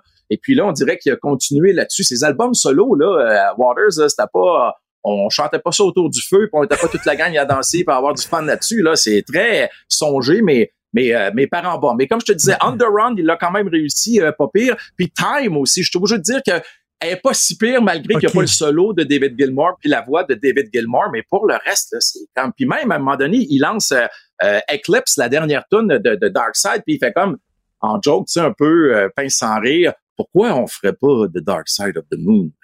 Ben, tu l'as- fait malheureusement. Puis tu sais, il va s'en vendre quand même beaucoup. Puis c'est aussi une petite passe de cash, ça, Richard, parce que en ayant lui-même enregistré son album, là, l'argent rentre direct dans ses poches. La, pre- la première version, ça appartenait à Maison de Disque EMI. Mais cela, c'est à lui, là. Tu sais, lui a tout payé les- le nouvel enregistrement. Ça fait qu'il, c'est un peu une façon aussi de se venger pour dire les autres font plus d'argent sur mon dos. Monnaie, monnaie, ça a l'air de quoi? Parce qu'on n'a pas d'extrait de monnaie. J'en ai pas trouvé sur Ah, c'est Internet. c'est dark, c'est très, très- T'as plus le schling, cling, trrr, Non, plus rien, schling, plus rien. Ça commence, bang. Puis la basse, là, euh, la basse, là, est, est basse. C'est vraiment sombre, là. Tu sais, c'est pas la, la, la plus grosse chanson. C'est quand même une bonne tonne de monnaie. Quand même, à- euh, on va utiliser le mot que tout le monde utilise pour décrire des personnes. C'était lumineux à, à l'époque, tu sais, mais celle-là, là, c'est vraiment sombre, là, puis il fait comme monnaie.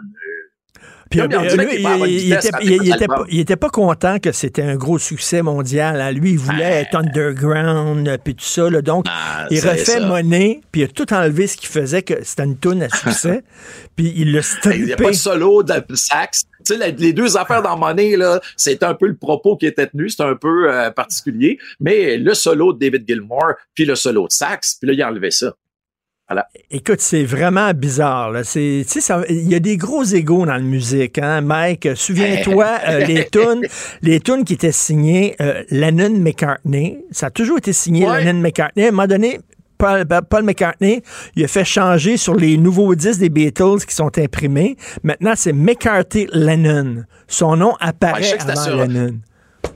Je sais que sur son album, un de ses albums live, là, il l'avait fait ça. Il avait dit, OK, maintenant, là, les tunes qui, c'est moi, dont c'est moi qui ai eu l'idée première, ça va être inscrit McCartney, euh, Lennon, mais là, ça brassait pas mal avec Yoko Ono. D'ailleurs, j'ouvre une parenthèse là-dessus. Je sais pas si tu as vu, mais en fin de semaine, il a accordé une entrevue. Il se prépare à partir en tournée en Australie. Et puis, il est allé dire, Yoko Ono dans le studio, c'était pas la meilleure idée de John.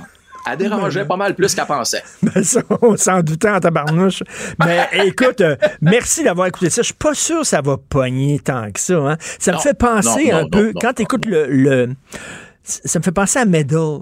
L'album Meddle de Pink Floyd. Ouais. C'est plus euh, ouais, ouais, c'est vrai. psychédélique, plus lent, plus... Ouais, mais Meddle, tu sais, quand tu te rappelles Echoes, là, des petites voix qui arrivaient de partout, puis euh, tu sais, la ligne de, tu sais, les, les lignes mélodiques étaient bonnes, il y avait des bonnes chansons. One of These Days, là, qui rouvre l'album, là, tu sais, c'est vraiment incroyable.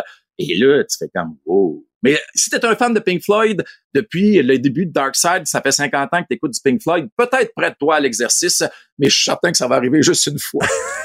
Oui, non. On, on dirait que t'es comme Stone sans avoir fumé rien euh, en Exactement. écoutant ce- cet album-là. Là. Euh, un peu bizarre. On se, laisse, fait. on se laisse sur quoi? C'est Time? Time. Merci beaucoup, Mike, d'avoir pris le temps de, de, Ça de- fait de plaisir l'écouter encore pour une nous. fois. À bientôt. C'est tout le temps le fun de te parler. À la prochaine. Salut, bye.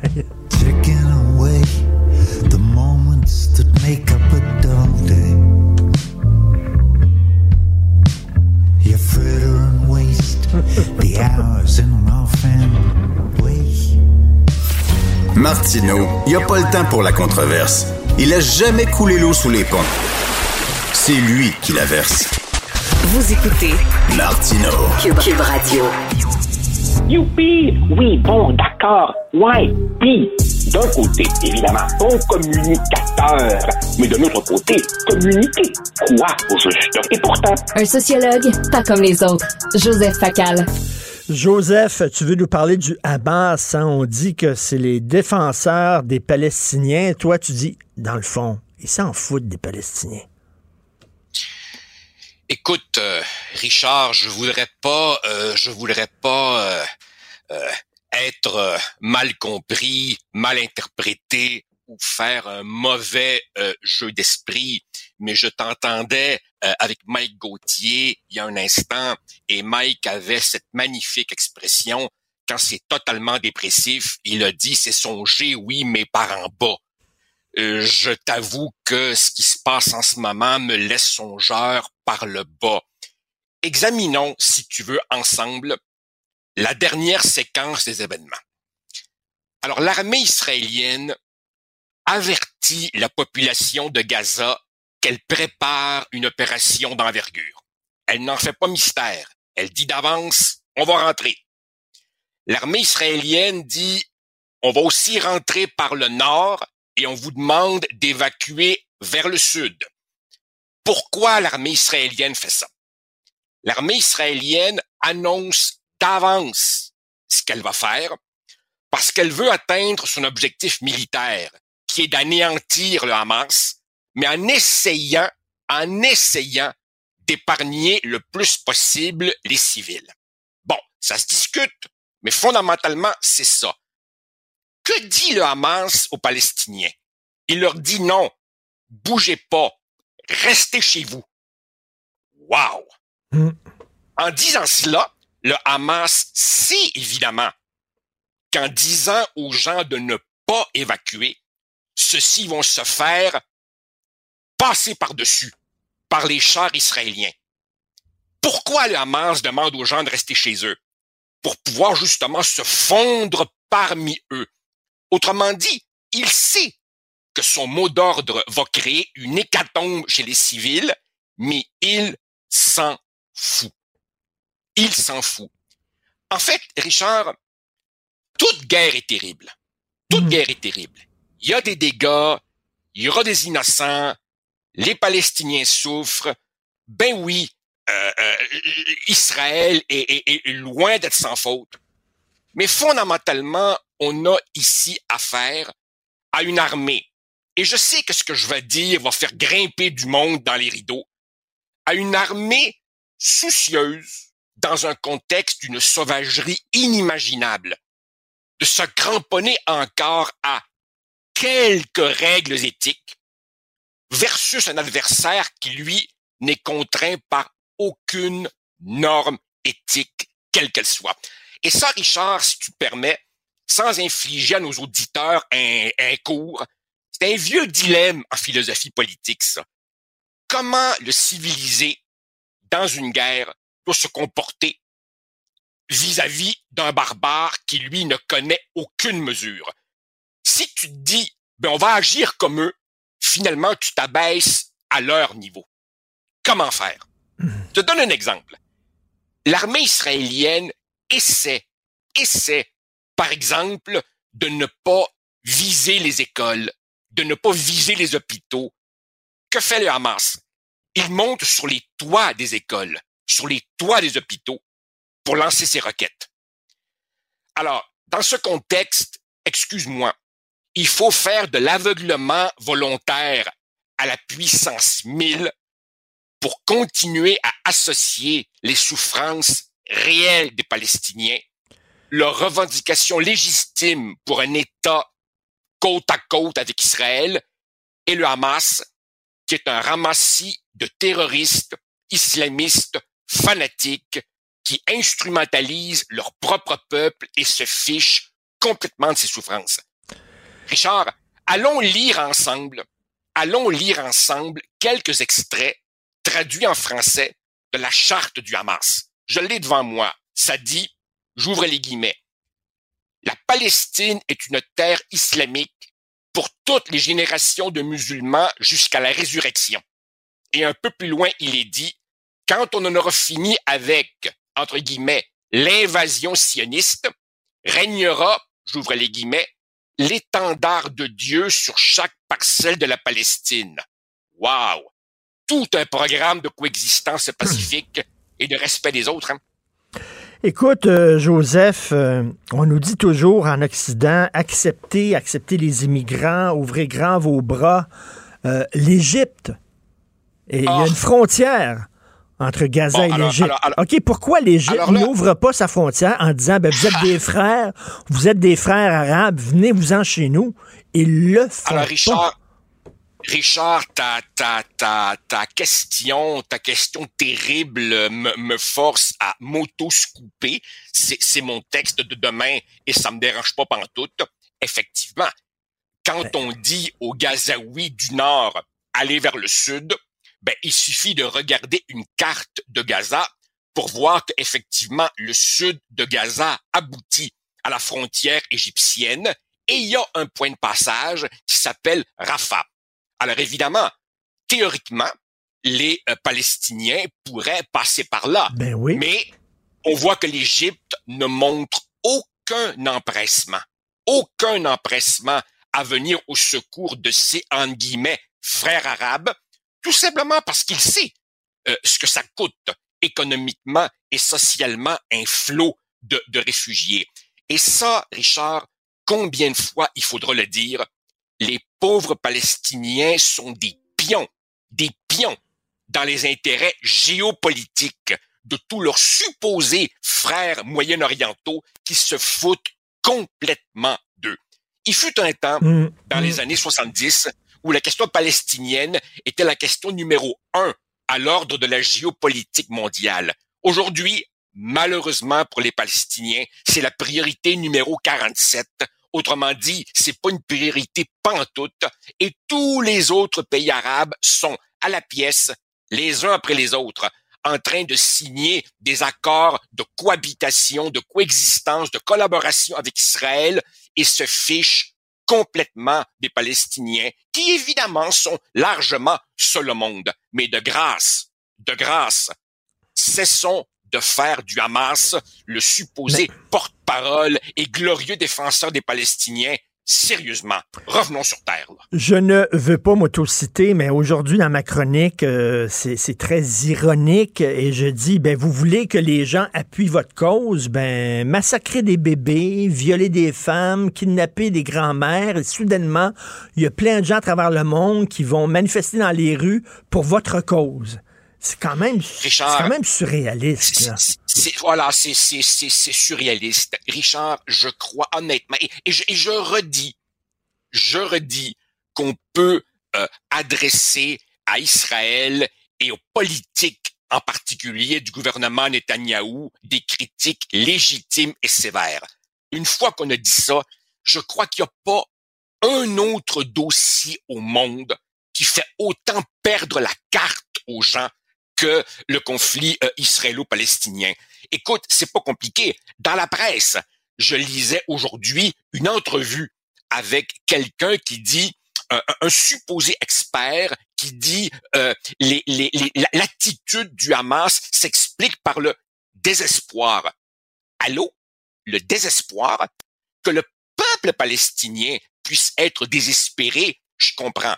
Mais quand tu mènes le genre d'opération sophistiqué qu'a fait le Hamas et que tu vas littéralement égorger des bébés, des femmes et des enfants, c'est pas le désespoir, c'est le fanatisme qui, qui, qui, te motive. Le, fanatisme. Et, je, il, se trouvera toujours, il se trouvera toujours en Occident des cohortes d'idiots utiles pour trouver le moyen de relativiser avec, avec le oui, mais. Non, non, il n'y a pas de, il y a pas de oui, il n'y a pas de mais cette fois-ci. C'est une bande de terroristes qui ne représente en rien le pauvre peuple palestinien.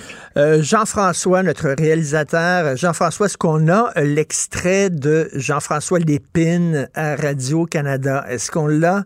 Écoute, un petit extrait de 15 secondes où Jean-François Lépine, que je respecte beaucoup, que j'admire beaucoup, qui est un grand journaliste, l'a un peu échappé. On écoute ça.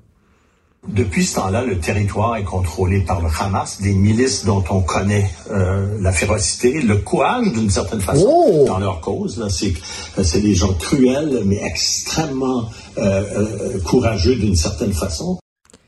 Courageux, fanatiques.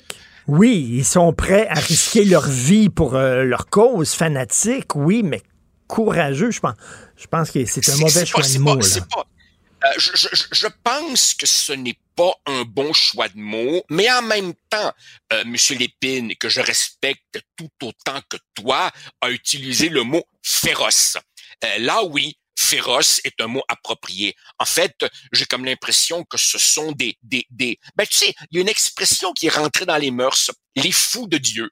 Des kamikazes, des gens qui sont prêts à donner leur vie parce qu'ils pensent qu'un paradis euh, les attend et qu'en fait plus ils tuent d'innocents, plus ils réalisent la, la, la, volonté d'un esprit euh, au-dessus d'eux. Et, et, bien entendu, bien entendu, Richard, je, je te l'annonce, enfin je te l'annonce, tu, tu le sais encore mieux que moi. Regarde bien la couverture médiatique qu'on ah. va nous servir dans les prochains jours. Entre autres, entre autres, tu n'es pas sans savoir que nos médias locaux ici, qui n'ont pour la plupart pas les moyens d'envoyer beaucoup de correspondants sur les lignes de guerre. Euh, nos médias locaux d'ici vont s'abreuver principalement l'agence France Presse, l'AFP, dont les bureaux sont situés à Doha, au Qatar. Regarde bien le genre de couverture que l'AFP va nous servir en priorisant évidemment les, les, les, les, les souffrances. On peut le comprendre, les souffrances d'une population civile mais en passant beaucoup plus rapidement sur le fait que le Hamas voulait, appeler cette boucherie. Écoute, le peuple palestinien, là, il est mal barré, comme on dit, parce que là, il est défendu, entre guillemets, par des fous de Dieu. Euh, il a été tondu littéralement par Yasser Arafat, qui était corrompu. Euh, il est abandonné par euh, les autres pays arabes qui veulent pas les avoir chez eux parce que c'est trop de troubles. On veut pas que ça devienne comme au Liban, puis que le, pays saute et que ça pète. Donc, les autres sont vraiment mal barrés, là, les Palestiniens. Absolument. Absolument. C'est un peuple, c'est un peuple qui a, qui a de, de légitimes récriminations euh, vis-à-vis euh, Israël. D'ailleurs, n'oublions jamais que euh, Israël, démocratie imparfaite, mais démocratie tout de même, au sein même d'Israël, il y a beaucoup de Juifs qui critiquent la politique du gouvernement Netanyahou, puis qui dit à un moment donné, il va falloir s'asseoir avec ce monde-là, puis tenter de, de, de, de trouver euh, euh, euh, une sorte de terrain d'entente. Donc, il y a des nuances à faire, mais fondamentalement, tu as raison. Les Palestiniens sont d'abord et avant tout, ont d'abord et avant tout été trahis par leurs propres dirigeants depuis des décennies. Il faut rappeler, Richard, il faut rappeler qu'en l'an 2000, à Camp David, les États-Unis, les seuls qui ont, si tu veux, l'autorité politique pour réussir à forcer une sorte de compromis. Bill Clinton avait mis tout son poids dans la balance. D'un côté, Ehud Barak, de l'autre côté, Arafat. Il y avait sur la table un deal forcément imparfait, forcément euh, un peu frustrant. Tu sais, quand deux peuples aiment la même terre Mm. et que cette terre est trop petite pour être partagée facilement, forcément, c'est un compromis un peu boiteux. Mais il était là, le deal. Arafat a demandé la nuit pour réfléchir. Puis quand il est revenu le lendemain matin, non, non. Pourquoi non?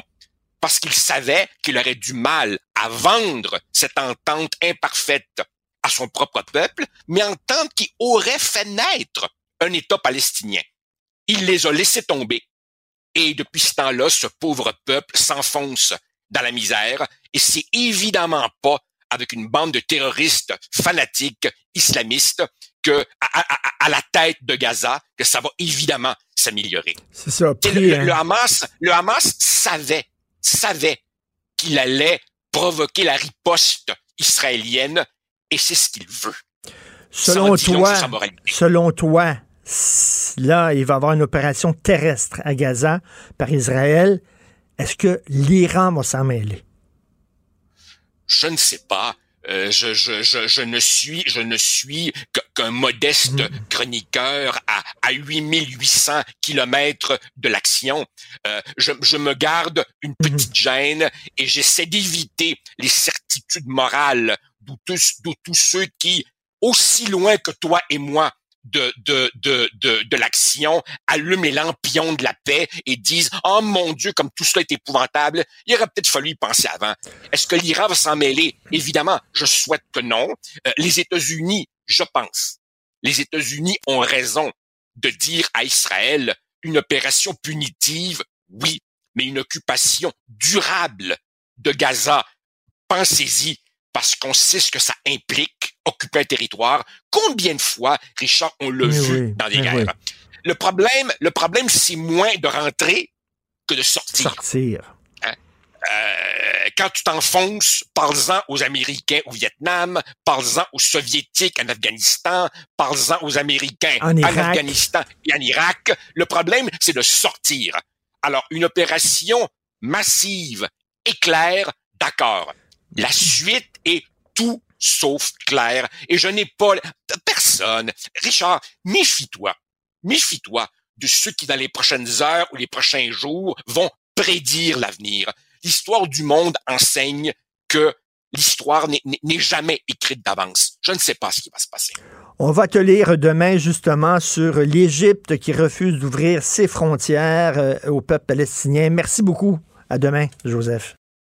Richard Martineau. Les commentaires haineux prennent certains animateurs.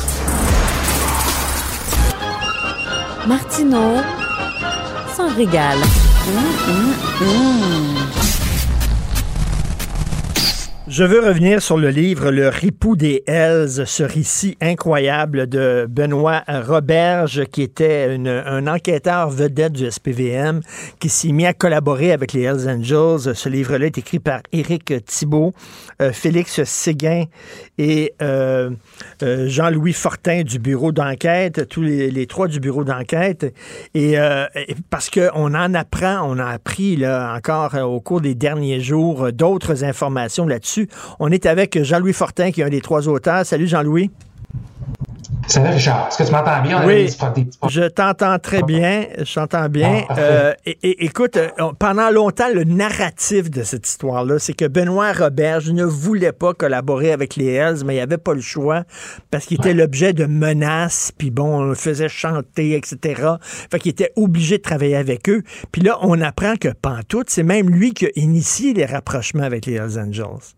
C'est. Euh, tu sais, cette histoire-là, Benoît Roberge était un policier, un, vrai ripou, là. C'est lui-même qui a plaidé coupable en 2014.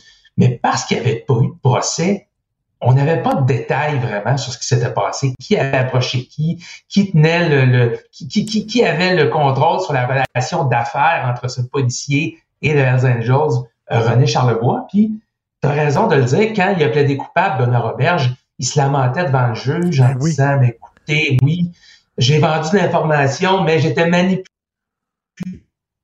Bon, on n'avait pas le choix de le croire parce que personne n'avait eu accès à la preuve. Alors, c'est vraiment un travail euh, euh, colossal qui a été fait par mes collègues euh, Éric Thibault, Félix Séguin, dans les derniers mois, de réussir à, accumuler de la preuve ou accumuler, dans le fond, les, éléments d'enquête. On a parlé à des sources de l'enquête, on a eu des documents, des enregistrements audio inédits dans lesquels on entend pour la première fois le policier et les Hells Angels faire des affaires ensemble. Ils se parlent comme des vieux chums. Puis moi, quand j'entends ça, je me dis, ben, il nous a roulé dans la farine, Benoît Roberge. Pendant toutes ces, années, on pensait qu'effectivement, il avait été manipulé, qu'il était tombé dans le piège de les entends se parler au téléphone, puis ouais, comment est-ce que tu vas? T'amènes ta femme au restaurant ce soir, ben ouais, faut que j'en gâte. c'est des vieux amis, là. Puis après ça, ben euh, ouais, je peux t'avoir tel nom, ça va coûter 25 000. Puis on sait comment les remises d'argent se passaient, hein. Euh, René Charlebois, il y avait un, contact à l'externe qui mettait des, des liasses de billets de banque dans un sac de sport caché dans une voiture qu'il laissait débarrer au coin de, sur un coin de rue à Montréal. Benoît Roberge allait, se servir dans le plat. C'est vraiment. Euh, mais, mais, Jean, Jean, louis là, justement, euh, euh, Charles Lebois, le ballon Charles Lebois, détestait les policiers, il les aimait pas, il les appelait bien sûr les bœufs, puis tout ça. Quand il y a un policier du SPVM, un enquêteur vedette qui a approché les Hells, lui, il devait dire Attends une minute, c'est parce qu'il veut nous espionner, c'est pas vrai, c'est un agent double, etc. Comment Benoît Roberge a pu, euh, euh, euh, acheter la confiance, justement, des Hells en disant Non, non, non, je suis vraiment de votre bord, là? Ben, il, il a acheté la confiance, mais ça n'a pas été facile. Et même la raison pour laquelle on est capable aujourd'hui de vous présenter ces enregistrements-là, c'est parce que René Charlebois, il, il fait Roberge, puis il s'est dit, hey, attends un peu, là, il y a un policier, il est en train de me frémer, il est en train de me peinturer dans le coin, de, me, tendre un piège? Moi, je vais sortir de prison bientôt, là, je veux pas, euh, je, veux pas me faire réattraper pour d'autres choses. Donc, il avait demandé à euh, euh, Patrick Péloquin, qui était son, son bras droit à l'extérieur de la prison, d'enregistrer les appels. Quand Roberge appelait sur un des cellulaires de Charlevoix en prison, ben, il y avait une troisième personne évidemment, Robert, je n'étais pas au courant. Enregistrait et ça a donné ben, 13 fichiers audio absolument hallucinants où tu entends Benoît Roberge faire des affaires avec Charlevoix. Quand tu ça aujourd'hui, c'est pas pour rien, tu dis pas pour rien que es coupable, parce que des enregistrements comme ça, c'est tellement incriminant. Euh, mais, donc, c'est ça, il y a jamais la confiance des Hells. Ils s'en sont toujours méfiés, puis ça, ça a amené à sa perte.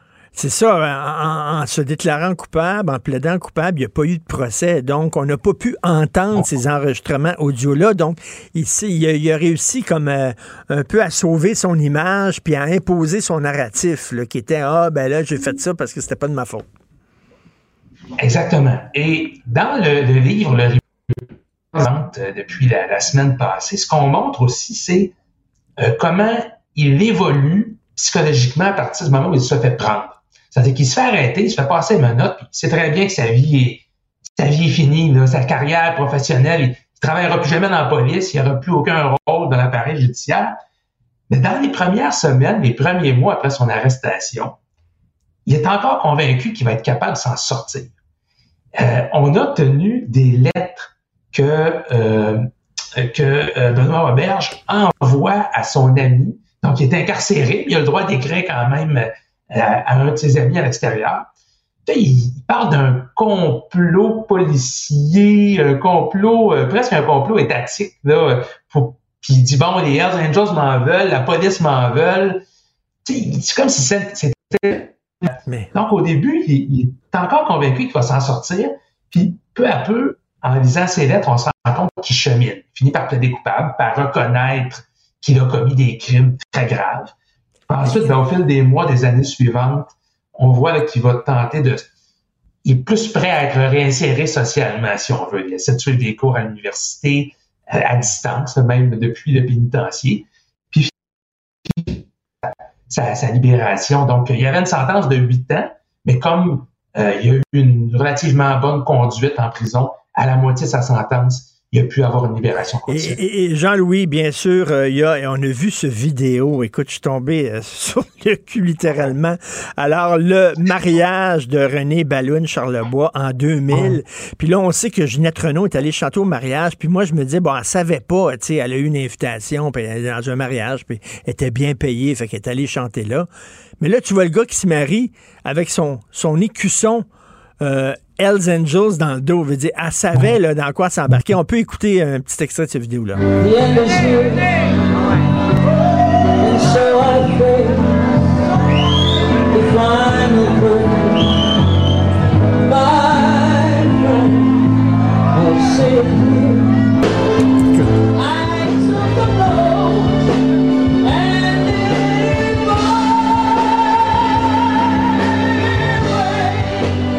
OK, euh, quand même, Ginette Renault qui chante dans ton mariage, c'est quelque chose, ça ne doit, pas être, ça doit pas être gratuit. Elle est, est à un pied de, de, de Ballon Charlebois. Ouais. Elle est juste devant lui, puis il a son gros crest, son gros écusson Hells Angels. Écoute, ouais. ça s'invente pas. Elle avait été critiquée à l'époque, mais je pense qu'avec le recul, avec les années qui ont passé, c'est encore plus douteux comme choix. Il faut d'abord expliquer aux gens pourquoi on présente ces vidéos-là euh, aujourd'hui? C'est tout simplement parce que euh, ils ont été, euh, ça fait partie d'une perquisition chez Mom Boucher euh, dans le cadre de des, enquêtes anti anti-motards et ça, servait dans le fond à démontrer toute la, la, la, la là une organisation très puissante. En 2000, il était en voie de gagner la guerre des motards contre les Machines. Et il voulait montrer, dans le fond, que c'était eux les kings. Donc, c'est un mariage qui a probablement coûté des centaines de milliers de dollars. Euh, donc, Jean-Pierre Ferland à l'église euh, pour chanter, Ginette Renault au mariage. Euh, ces vidéos-là qu'on a obtenues témoignent vraiment de, l'opération marketing que les Hells euh, voulaient faire. Et à l'époque, on, on pourrait dire, ben, pourquoi qu'elle a accepté? Peut-être parce qu'elle savait pas c'était qui les Hells Angels. Oui. On est quand même en l'an 2000. Là. Euh, c'est cinq ans après que le petit Daniel Desrochers, euh, euh, le, le, jeune, même pas est mort dans l'explosion d'une Jeep dans le quartier de la Maisonneuve, alors que la guerre des motards faisait rage. Ça faisait quand même là, presque une décennie que les Hells Angels et les Rock Machines faisaient des, se tapaient à coups de meurtre un et l'autre. Donc, c'était connu là, que les Hells Angels étaient des, des dangereux criminels. Euh, mais, mais ça, c'est vraiment intéressant de voir à quel point, je pense que c'est une bonne chose, là, on a cheminé à travers les époques, puis j'ose penser qu'aujourd'hui, il n'y a plus un artiste, encore moins un, Renault, qui accepterait d'aller faire une prestation quel, quel euh, au mariage de membre du film organisé. Quel manque de jugement, là, puis vraiment être à côté et face à lui, là, puis tout ça. Je serais curieux de savoir, est-ce qu'on sait combien a été payé pour ça? J'ai pas l'information combien okay. a été payé pour ça, Richard, mais chose certaine, si vous avez euh, sur le site web du Journal de Montréal, le Journal de Québec, vous pouvez voir que c'est un mariage que certainement, ça a coûté le, ça ça, c'est sûr. Ah non, c'est incroyable. On dirait que c'est le mariage de, la fille de Vito Corleone au début du parrain. Euh, on n'oublie pas euh, de dire que c'est un balado hein, euh, produit par Cube Radio en quatre épisodes qu'on peut écouter. Là, allez sur notre site Cube Radio dans la banque balado. Vous pouvez entendre ça parce que vous allez entendre justement ces conversations hallucinantes entre Benoît Roberge et son, ses grands chums des Hells Angels. Merci beaucoup, Jean-Louis Fortin. Merci. Martino. Le cauchemar de tous les woke. Il y a trois ans, jour pour jour, aujourd'hui, euh, Samuel Paty, professeur en France, se faisait décapiter parce qu'il avait osé euh, parler des fameuses, euh, des fameuses caricatures de Mahomet, de la liberté d'expression. Alors, trois ans plus tard, c'est un autre prof qui s'est fait égorger. On en parle avec l'excellent correspondant à Paris pour le quotidien Le Devoir, Christian Rioux. Bonjour, Christian. Bonjour, Richard. Ah, l'atmosphère à Paris doit être extrêmement lourde. Euh, oui, c'est une c'est une atmosphère euh, très étrange, hein, d'autant plus que c'est pas euh, c'est loin d'être nouveau. c'est aujourd'hui à, à 14 heures, il y a eu une de silence à peu près dans toutes les écoles de France et dans les universités, à la mairie de Paris, partout dans, dans, les écoles, on a parlé avec les, élèves, semble-t-il, de de, de, de, ce qui s'était passé vendredi, à savoir l'assassinat par un, par un, un jeune islamiste, ancien élève de, l'école, l'assassinat de Dominique Bernard. Et, comme vous le dites, qui arrive euh, trois ans exactement, jour pour jour, hein, c'est aujourd'hui l'anniversaire, euh, après la décapitation de Samuel Paty. Or, après Samuel Paty, on avait dit euh, plus jamais ça. On avait dit on va prendre des mesures. On, on, avait dit il va se passer, il va se passer quelque chose. Or, on s'aperçoit euh, les Français s'aperçoivent spontanément comme ça, sans, sans faire des, de grandes analyses. Vous savez, il n'y a pas besoin de grands politologues pour nous expliquer que, dans le fond, on est, on est exactement au même, au même endroit où on était. Mmh. C'est-à-dire que, euh, euh, que, que aujourd'hui, se sentent, euh, se sentent menacés, littéralement. Beaucoup d'enseignants le, le, disent, le, le, confessent, et on peut penser en particulier aux enseignants qui, euh, euh, qui enseignent, qui donnent des cours d'éducation civique, par exemple, qui sont obligés de parler de la question de la liberté d'expression, ou qui sont obligés de, des professeurs d'histoire, par exemple, parce que le, le, le, Mohamed Mogouchkov, là, hein, cherchait un professeur d'histoire, comme Samuel Paty était, était. et donc, ceux qui enseignent, par exemple, le conflit israélo-palestiniens aujourd'hui euh, se sentent euh, très mal souvent enseigner ça. On sait, les sondages le, montrent, euh, plus de la moitié des, des professeurs se censurent, s'auto-censurent hein, concernant les questions liées, liées à la laïcité. Et, et, on voit bien ça que France la France est tout particulièrement visée par les islamistes, c'est-à-dire c'est l'école qui est visée en fait. L'école, on sait, on sait le symbole que représente l'école en France, euh, mmh. Jules Ferry, l'école gratuite, obligatoire, laïque, l'école euh, laïque qui, qui, essaie de faire respecter sur, euh, sur son territoire la laïcité française, qui est une spécificité quelque chose de, qui a permis à la de, de, de, de religion d'autres époques mais qui redevient aujourd'hui euh, le centre des, débats aujourd'hui que l'islamiste, l'islamisme mène, mène, mène campagne en France et euh, de, de, manière, euh, de manière même, même violente. Donc, donc oui, le, l'ambiance est noire. On a parlé d'un lundi noir et surtout, je dirais que après, après Samuel Paty, on entendait les discours, on se disait euh, il va se passer quelque chose, mais on s'aperçoit que dans le fond, il s'est rien passé, d'autant que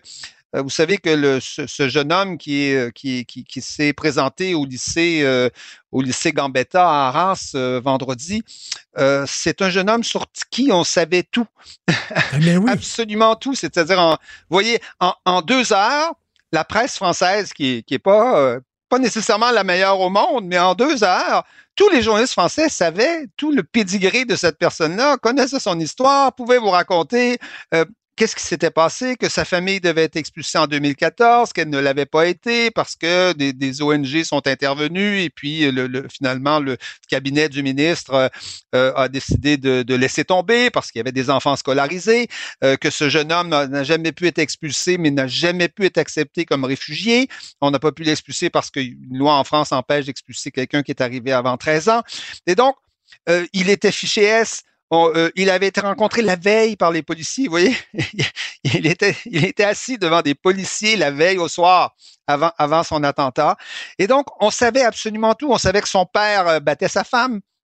Il était connu pour des violences, euh, conjugales. vous voyez, c'est fascinant parce que bon, en général, quand arrive un attentat terroriste, il faut deux, trois, quatre, cinq jours pour, savoir qui, l'a.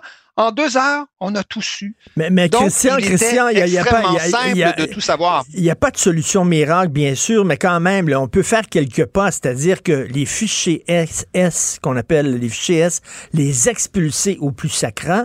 Deuxièmement, rendre, euh, c'est-à-dire euh, euh, qu'on n'accepte plus l'organisme des frères musulmans en disant que c'est un organisme personnel non grata en, France. Il y, y, a quand même des mesures qu'on peut prendre et on on les prend pas. Hmm. Oui, il y a des, effectivement, il y a des, il y a des mesures à prendre qu'on ne, qu'on ne prend pas. Et c'est, je vous dirais, ce qui est décourageant pour les Français, pour le Français ordinaire dans la rue euh, aujourd'hui. Vous pouvez en interviewer autant que vous voulez, c'est ce qu'ils vont vous dire.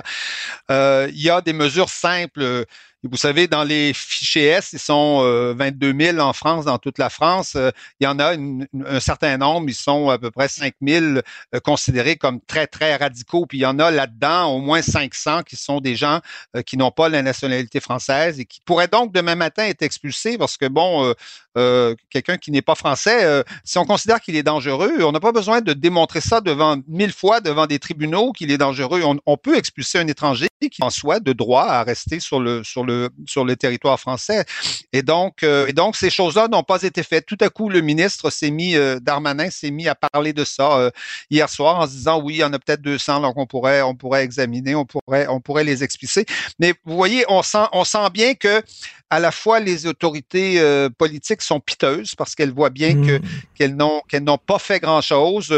Un projet de loi sur l'immigration, on, on, en parle depuis un an et demi, deux ans. Euh, il va arriver normalement euh, cet automne, semble-t-il. On va rajouter des mesures euh, de ça. Mais vous voyez l'espèce l'espèce d'ambiance où on ne sent pas l'énergie mmh. d'un personnel politique prêt à agir et prêt à faire à faire quelque chose. Si De Gaulle avait fait ça devant devant devant les Allemands, on, je ne sais pas où serait la France aujourd'hui. Vous voyez, si on est on est vraiment dans l'impuissance politique presque accepté par, euh, par les, les personnages politiques. Or, euh, vous savez, c'est difficile à, à, expliquer, mais en France, ici, il y a quand même un grand consensus sur, euh, sur l'identification de l'islamisme comme étant le, comme étant le, le, le, nœud du problème, comme étant le, le, le, la, puissance à, à combattre et, et, et, à éradiquer. En fait, on a un peu le, vous savez, c'est la même barbarie qu'en Israël. On est un peu dans la mm. même situation. Et ce matin, euh, j'écoutais euh, France Culture, j'écoutais Radio Classique, j'écoutais des radios de droite, de gauche. Tout le monde est d'accord pour identifier ça. Tout le monde est d'accord pour dire ce, ce, ne sont pas seulement des terroristes. Ce sont évidemment des terroristes. De, là à ne, pas, à ne, pas, le dire comme la CBC, on, on, on, on est sur la lune là. Mais, euh, mais ce, sont, ce ne sont pas seulement des terroristes, ce sont des terroristes islamistes. Ce sont des terroristes antisémites. Et je vous dirais que euh, euh ce qui s'est passé vendredi a, a, a considérablement euh, renforcer le sentiment de solidarité que les Français en général, en général, et même, je, dirais de gauche comme de droite, lisez des titres de Libération euh, ce matin. Mmh, vous, mmh, mmh. vous, allez, vous allez être surpris. C'est des titres qu'on lit pas euh, dans la presse. Hein? C'est des titres qu'on lit pas souvent dans les ben, journaux, ben, ben, dans les journaux canadiens. bravo, bravo que la gauche se réveille, mais là, ça prend plus que des paroles, ça prend de l'action. Et Macron est très bon pour parler, mais là, les gens veulent des gens qui agissent.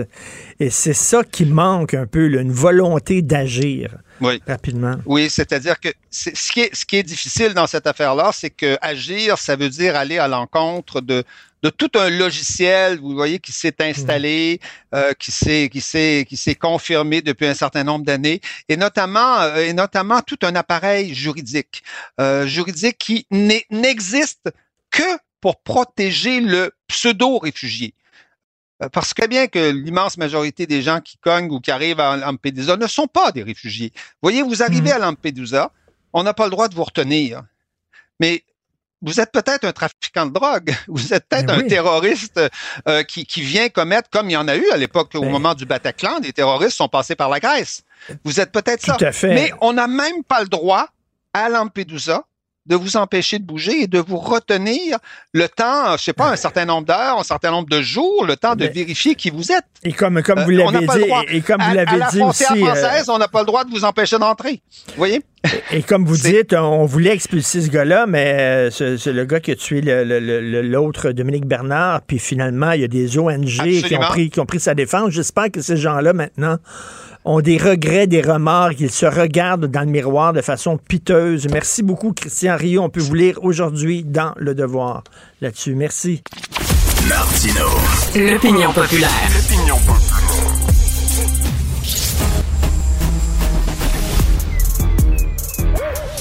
Mathieu Bocoté. Il représente un segment très important de l'opinion publique. Richard Martineau. Tu vis sur quelle planète? La rencontre. Je regarde ça et là, je me dis, mais c'est de la comédie. C'est hallucinant. La rencontre. Bocoté. Martineau. Mathieu, tu as vu Testament, le dernier, Denis Arcan. Qu'est-ce que tu en as pensé? J'ai trouvé ça formidable. Tout simplement formidable. Denis Arcan voit l'époque telle qu'elle est, c'est-à-dire ridicule, sotte, fanatique, lâche, et il la nomme comme telle sans fioriture, sans faire semblant de devoir prendre des détours pour croire que c'est plus subtil que ça. On lui a reproché euh, souvent de, de- fonctionner à gros traits. C'est faux. Il nomme la bêtise telle qu'elle est. Il ne, il ne prête pas plus d'intelligence qu'elle n'en a à la bêtise. Premier élément. Deuxième élément, j'ai vu une réflexion mais bouleversante sur le destin du peuple québécois. Alors, c'est quoi la vocation du peuple québécois dans ce film-là? C'est de finir dans une maison de vieux. C'est, c'est incarné par le personnage. Donc, les, ceux qu'on appelait autrefois les Canadiens français, rassemblés ensemble pour mourir ensemble dans une maison qui célèbre ensemble leurs ancêtres glorieux, Duplessis, Parizeau, euh, qui veulent demeurer jeunes. Il y en a un qui fait semblant de demeurer jeune. L'autre qui, qui cherche à conserver un peu de... Je sais plus, qui est joué par Rémi Girard, qui cherche à conserver une forme de dignité, mais ce qu'on lui accorde finalement, c'est une forme de respect accordé aux ancêtres insignifiants.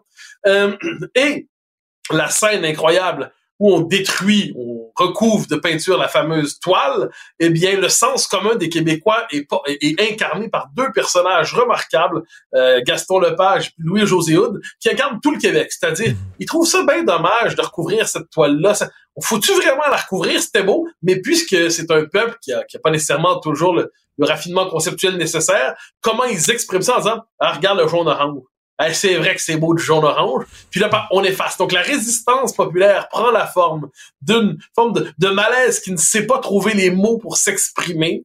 Et, et au final, au final, cet homme qui représente le destin du peuple québécois, qui n'aura pas su se reproduire, euh, qui n'a pas été capable d'en- d'engendrer, eh bien, trouve néanmoins à s'accoter avec une femme qui a retrouvé une enfant qui l'avait abandonné, et à travers un petit enfant qu'ils adoptent symboliquement, vont se donner l'impression de peser sur la, la suite du monde, tout en sachant qu'ils ne comptent plus pour rien. C'est un film magnifique. En en plus, en plus, un dernier mot les woke qui sont quand même là-dedans, une collection d'imbéciles absolus, il faut quand même le dire, qui s'emparent de l'identité des Amérindiens pour dire on s'empare de leur identité, et puis là, lorsqu'on leur, les confronte à leurs bêtises, ils se réfugient dans le fanatisme, puis qui s'oppose à eux? Eh bien, des nationalistes québécois vaincus d'avance, qui ont accumulé toutes les défaites au fil de l'histoire, qui sont incapables d'avoir le, le moins de victoires que ce soit, et un pouvoir technocratique composé d'incultes et d'analphabètes, qui d'abord font recouvrir la toile après, avant de condamner ceux qui la font recouvrir, et qui répètent les mots fierté, fierté, fierté, alors que leur job, c'est de s'aplatir comme des tapis devant les woke incultes et fanatiques.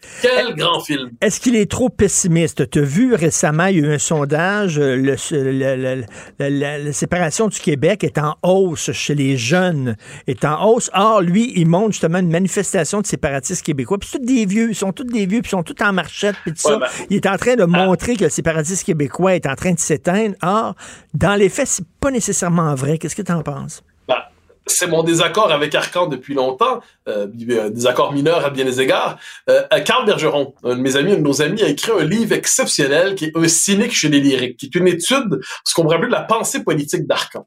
Et Arcan est convaincu, c'est un héritier de Maurice Séguin, mais la frange pessimiste du séguinisme. Parce que mon père était aussi un élève de Séguin, mais mon père, c'était la frange, je dirais, euh, volontaire. Donc, Maurice Séguin, c'est celui qui dit l'indépendance est nécessaire, indispensable, mais elle ne se fera pas. Les Anglais sont nos maîtres. Nous sommes un peuple médiocre, trop développé pour disparaître, mais trop avorté pour exister vraiment. Nous sommes condamnés à végéter dans les marges de l'histoire.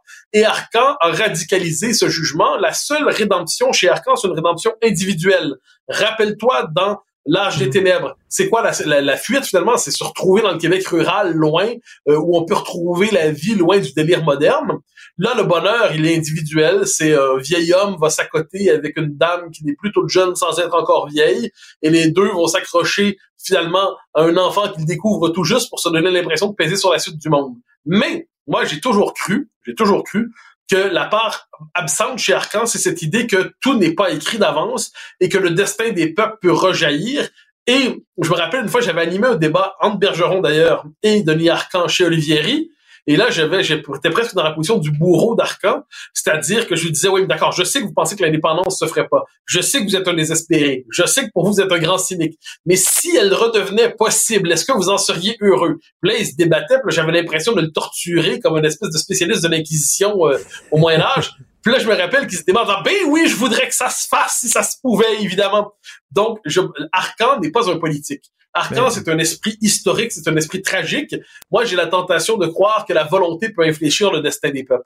En terminant, écoute, si toi et moi, on avait le talent de faire des films et qu'on faisait un film dans le genre du dernier Arcan, on serait très, très, très sévère envers les woke. Tu trouves pas qu'il y a quand même une forme d'indulgence de la part de Denis Arcand où il ah, dit... Et, ah, moi, j'ai trouvé qu'il y a, une...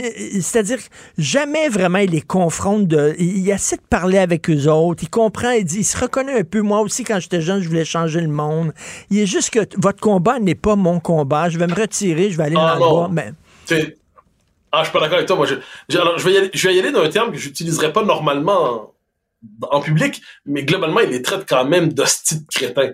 C'est-à-dire, fondamentalement, il, il, présente ces gens-là comme des, idiots, des, incultes. il y a, y a d'un côté la fanatique avec son regard fou, il y a de l'autre côté la fille qui... Euh, qui, qui, filme tout avec son regard un peu absent et elle aussi un peu imbécile. Euh, ils parlent tout en anglais. Hein, ils se contrefichent. On dirait en québécois, ils se contre Saint-Cyboiris du Québec français. Ah moi, je le trouve impitoyable avec cette collection de bozos. Et, et j'ai cru comprendre qu'une chroniqueuse culturelle un peu secondaire a dit du film d'Arcan qu'il était réactionnaire et dangereux ou quelque chose comme ça. Irresponsable. Il faut vraiment avoir irresponsable parce que c'est franchement quand j'ai vu ça je me suis dit mais ça c'est le jugement digne je retiens mes mots. Disons que pour moi, ce sont des termes qui témoignent d'une appréciation très limitée de l'œuvre d'Arcan. Et franchement, quand je vois les woke dans le film, je dis quelle collection de quenouilles intellectuelles, des quenouilles asséchées, des, des, des, et j'ai vu ça, je me suis dit, non, il les massacre, mais il les massacre avec l'esprit d'un homme qui est justement qui est pas dans la colère, mais qui est dans le cynisme moqueur. Non, j'ai trouvé ça magnifique. Bon, ben j'adore ça. Après le, le, pogo euh, moins dégelé, on a la quenouille intellectuelle de Mathieu Bocout. Salut, ça s'intitule bien sûr Testament, c'est dans les cinémas actuellement. Merci beaucoup, Mathieu, à demain. Martino. L'opinion populaire. L'opinion populaire. Oublions jamais de placer les choses en perspective. Ça aurait dû être une grande célébration. C'est quand même gros ce qu'on évoque là. Très significatif pour bien comprendre tout ce qui s'est passé. Un professeur, pas comme les autres. Lutte la liberté. Et tu arrives avec une histoire, euh, je ne connaissais pas cette histoire-là, j'avais rien lu là-dessus. MSNBC, le fameux réseau qui aurait tassé trois de ses animateurs musulmans pour couvrir euh, le massacre perpétré par le Hamas et la réplique israélienne. Écoute, l'histoire est intéressante à plus, euh, à plus d'un titre. Un, ça montre bien comment, sur le coup, et ça, on peut le comprendre, on a senti le besoin aux États-Unis euh, de, de dire euh, nous condamnons ce qu'a fait le Hamas et nous nous rangeons du côté israélien.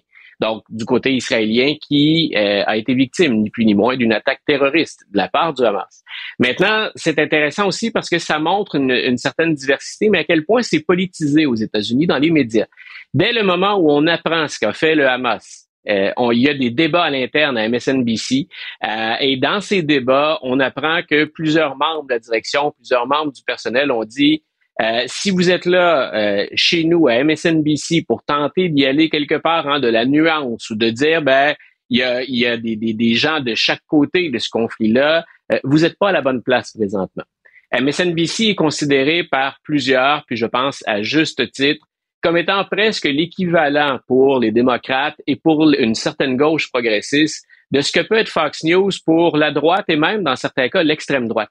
Et il semble qu'au sein de la direction de MSNBC, on a eu peur que cette étiquette-là revienne nous hanter. Les seules voix qu'on a entendues pour dire, pas Israël le chercher, mais pour dire, écoutez, le conflit est plus complexe que cette dernière attaque du Hamas qu'on dénonce vigoureusement.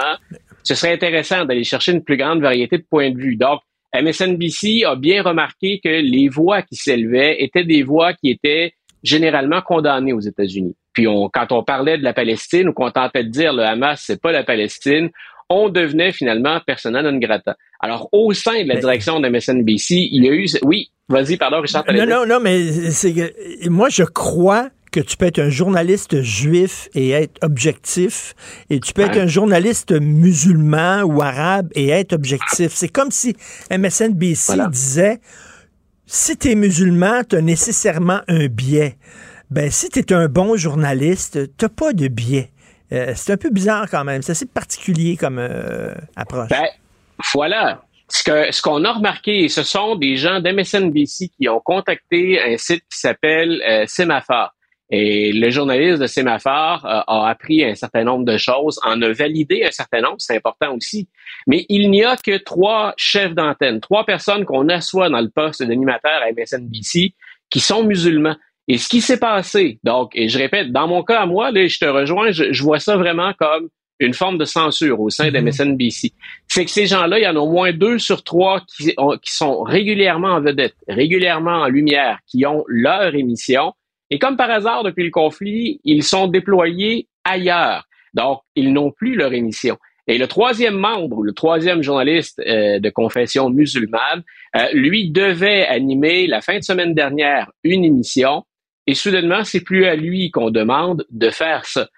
Trois en trois. Eh Il y a ben. trois musulmans. Et dans les trois cas, comme par hasard, c'est du moins la réponse de MSNBC, euh, dans les trois cas, oups, on, on avait besoin de vous ailleurs que dans les postes les plus en vue. faut savoir donc que, bien sûr, dans, au sein de, de- de ces trois-là, dont on remet pas en question la compétence nulle part. Il y a personne qui a dit ils sont pas capables de faire leur travail. Au contraire, ce sont des gens qui ont vécu le terrain, ce sont des gens qui ont une expérience du conflit israélo-palestinien. Et là, dans un contexte très chargé au plan politique, où MSNBC a peur, semble-t-il, d'être associé à une certaine gauche qui est condamnée ces jours-ci beaucoup aux États-Unis, ben on, on déplace, on va affecter ailleurs trois journalistes musulmans. Et je me disais, euh, je pense qu'MSNBC, je pense qu'MSNBC corrige pas le tir de la bonne manière. Si vous avez déjà été accusé d'avoir un biais, d'entretenir un biais ou d'être trop près des démocrates et des progressistes, vous corrigez pas ça en faisant taire ou en envoyant ailleurs dans un rôle où ils sont moins exposés trois de vos journalistes crédibles et compétents au moment où éclate un conflit comme celui. Et, comment, et- comment tu peux dire, comment tu peux dire, euh, la- la- la- dans une période euh, où il n'y a pas ce conflit-là, ils sont excellents, mais là, soudainement, euh, ils sont pas assez bons pour couvrir le conflit. Mais s'ils sont pas assez bons pour couvrir ce conflit-là, qu'est-ce qu'ils font euh, sur l'antenne euh, de votre réseau?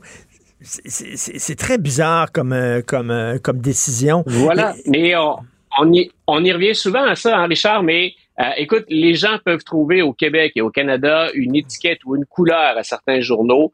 J'ai toujours considéré que ça n'avait rien à voir avec ce qu'on voit aux États-Unis. Mais euh, NBC semble renier ce qu'elle met de l'avant le reste de l'année au oui. moment où on veut ménager les susceptibilités. Mais tu l'as Ben dit, oui. s'ils sont bons le reste de l'année puis que vous les mettez en avant, comment se fait-il que dans un moment très important où on a besoin de nos meilleurs en théorie hein, pour être à l'antenne, comment se fait-il que soudainement, ils ne trouvent plus grâce à vos yeux? Donc, ou que vous en ayez tellement besoin ailleurs, là où ils sont pas habituellement? Euh, si je suis un de ces trois journalistes-là, et si je suis euh, au sein de la boîte, je suis inquiet. Et c'est comme ça que la nouvelle est sortie, que ce n'est pas resté entre les murs de MSNBC et que ça s'est retrouvé dans des médias. Et pas juste pour te montrer l'inconfort que ça provoque, on n'en a pas parlé beaucoup dans les grands médias. Donc, Sémaphore, c'est relativement Hmm. nouveau comme, euh, comme organisation. Ce sont d'anciens collaborateurs déjà bien établis ailleurs qui se sont retrouvés au sein de, de Sémaphore pour du journalisme euh, indépendant. Mais les, les grands réseaux, les CBS, les bon NBC, on peut comprendre bien sûr, c'est associé à MSNBC, CNN. Il y a peu de gens qui se sont intéressés jusqu'à maintenant à cette question-là. Et je trouvais ça vraiment étrange. Ben oui. Je comprends à quel point c'est sensible. Mais même si c'est sensible, on doit être capable, normalement, de bien Ben, expliquer mais- les choses, de le faire Luc, avec nuance, Luc, puis Luc, d'assumer ses Luc, propos. imagine euh, un, un gros attentat terroriste aux États-Unis commis par euh, la, la droite religieuse chrétienne. Et là, on dirait aux journalistes qui sont catholiques ou chrétiens, ben, tu n'as pas le droit de couvrir ça parce que ta Non, voilà. religion euh, va donner euh, automatiquement un biais à ta vision des choses. Je trouve ça assez particulier. En terminant, je veux Ah, j'ai prendre le trouvé temps. ça, j'ai trouvé ça terriblement maladroit. Oui, vas-y, Ben pardon. oui. Euh, Oprah Winfrey se serait peut-être présentée en 2020 avec Mick Romney. C'est quoi cette affaire-là? C'est ce qu'on apprend dans le plus récent bouquin de Mitt Romney, The Reckoning. Donc, euh, M. Romney a dit, euh, on avait discuté, Oprah Winfrey et moi, de la possibilité d'un ticket rassembleur. Et Oprah Winfrey, il y en a plusieurs qui la voyaient chez les démocrates en disant, pour se présenter aux États-Unis, il faut avoir un nom en partant, ça aide. Est-ce qu'on peut avoir plus gros nom aux États-Unis qu'Oprah Winfrey? Donc, si on parle en termes d'années puis en termes de gens qu'elle peut rejoindre instantanément. Et on avait dit, ben, allons chercher un républicain en vue, dont on ne peut pas douter que c'est un républicain. Associons-les ensemble. Et euh, du côté de Mme Winfrey, on a dit, euh, ben, écoutez, Mitt Romney, c'est vrai, on, on a échangé, mais euh, Oprah n'a jamais été vraiment sérieuse.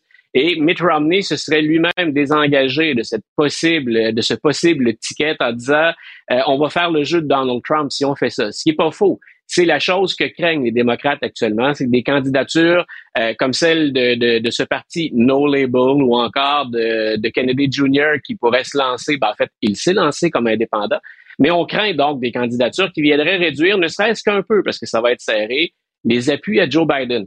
Euh, mais quand j'ai lu ça, je n'ai pas pu m'empêcher de penser à quel point ça aurait été intéressant, et là c'est égoïste de mon point de vue, euh, de suivre cette chose-là. Parce que c'est certain que c'est aux démocrates qu'on va gruger le plus de votes dans ce cas-ci. Mais en même temps, on aurait vendu cette idée qui ne semble plus exister aux États-Unis euh, d'un parti ou d'une faction qui soit rassembleuse. La dernière fois que j'avais lu quelque chose comme ça, c'est quand John Kerry, le démocrate qui en 2004 était le candidat démocrate, euh, c'est quand John Kerry avait approché euh, John McCain et il avait dit, ben écoute, je vais faire de toi mon vice-président. Alors on avait un républicain et un démocrate. Et il disait, il y a une- déjà une fracture au sein du pays. On devrait se présenter ensemble pour tenter de réconcilier un peu les gens. Mais je trouve ça très intéressant parce qu'effectivement, les gens, euh, puis c'est pas rien qu'aux États-Unis, hein, je pense que c'est un peu partout en Occident, trouvent la gauche trop à gauche et trouvent la droite trop à droite. Et là, on dit, pouvez-vous vous recentrer un peu? Donc, il y a de la place. Hein? Macron, c'est un peu ça. là. Il est arrivé là, dans... C'est un genre de parti centriste. et C'est ce qu'on recherche. Ouais. Euh, François Legault, à la limite, c'est un peu ça. Là. C'est, euh, donc, euh, c'est ni Québec solidaire, c'est ni Éric Duhem, c'est le- dans le beau milieu. Alors, on cherche ça un peu en Occident. Écoute, je te laisse là-dessus. C'est ce qu'on tente de faire à la Chambre des représentants actuellement. On verra. C'est tellement polarisé que j'y crois peu. Mais il y a des démocrates qui travaillent avec des républicains pour dire on n'a pas de speaker actuellement. Est-ce qu'il y a moyen que vous mettiez de l'eau dans votre vin? Puis là, bien sûr, il y a toujours un rapport de force. Mais pourrait-on, républicains et démocrates, juste montrer aux Américains qu'on est au moins capable de faire notre job? C'est-à-dire d'avoir un speaker puis de voter les projets de loi à la Chambre des représentants. Écoute, comme Johnny Mitchell chantait dans sa belle chanson euh, I see uh, the world from both sides now. Donc, euh, voir le monde des deux côtés. Merci beaucoup, euh, Luc, euh, La Liberté. Merci beaucoup. Merci à vous euh, d'écouter Cube Radio depuis cinq ans. Je le disais tantôt, c'était une folle idée de lancer comme ça une radio euh, sur Internet. Ça demandait aux gens de changer leurs habitudes. Vous êtes nombreux à avoir téléchargé l'application, à nous écouter dans votre auto, à nous écouter au bureau. On vous remercie énormément. Euh, je remercie toute l'équipe euh, ben, à la recherche Florence Lamoureux, Maximile Sayer. Merci beaucoup à Jean-François Roy à la réalisation et à la mise en onde. C'est Benoît Dutrisac qui arrive. Puis nous, on se reparle demain à 8h30. Passez une excellente journée. Cube Radio.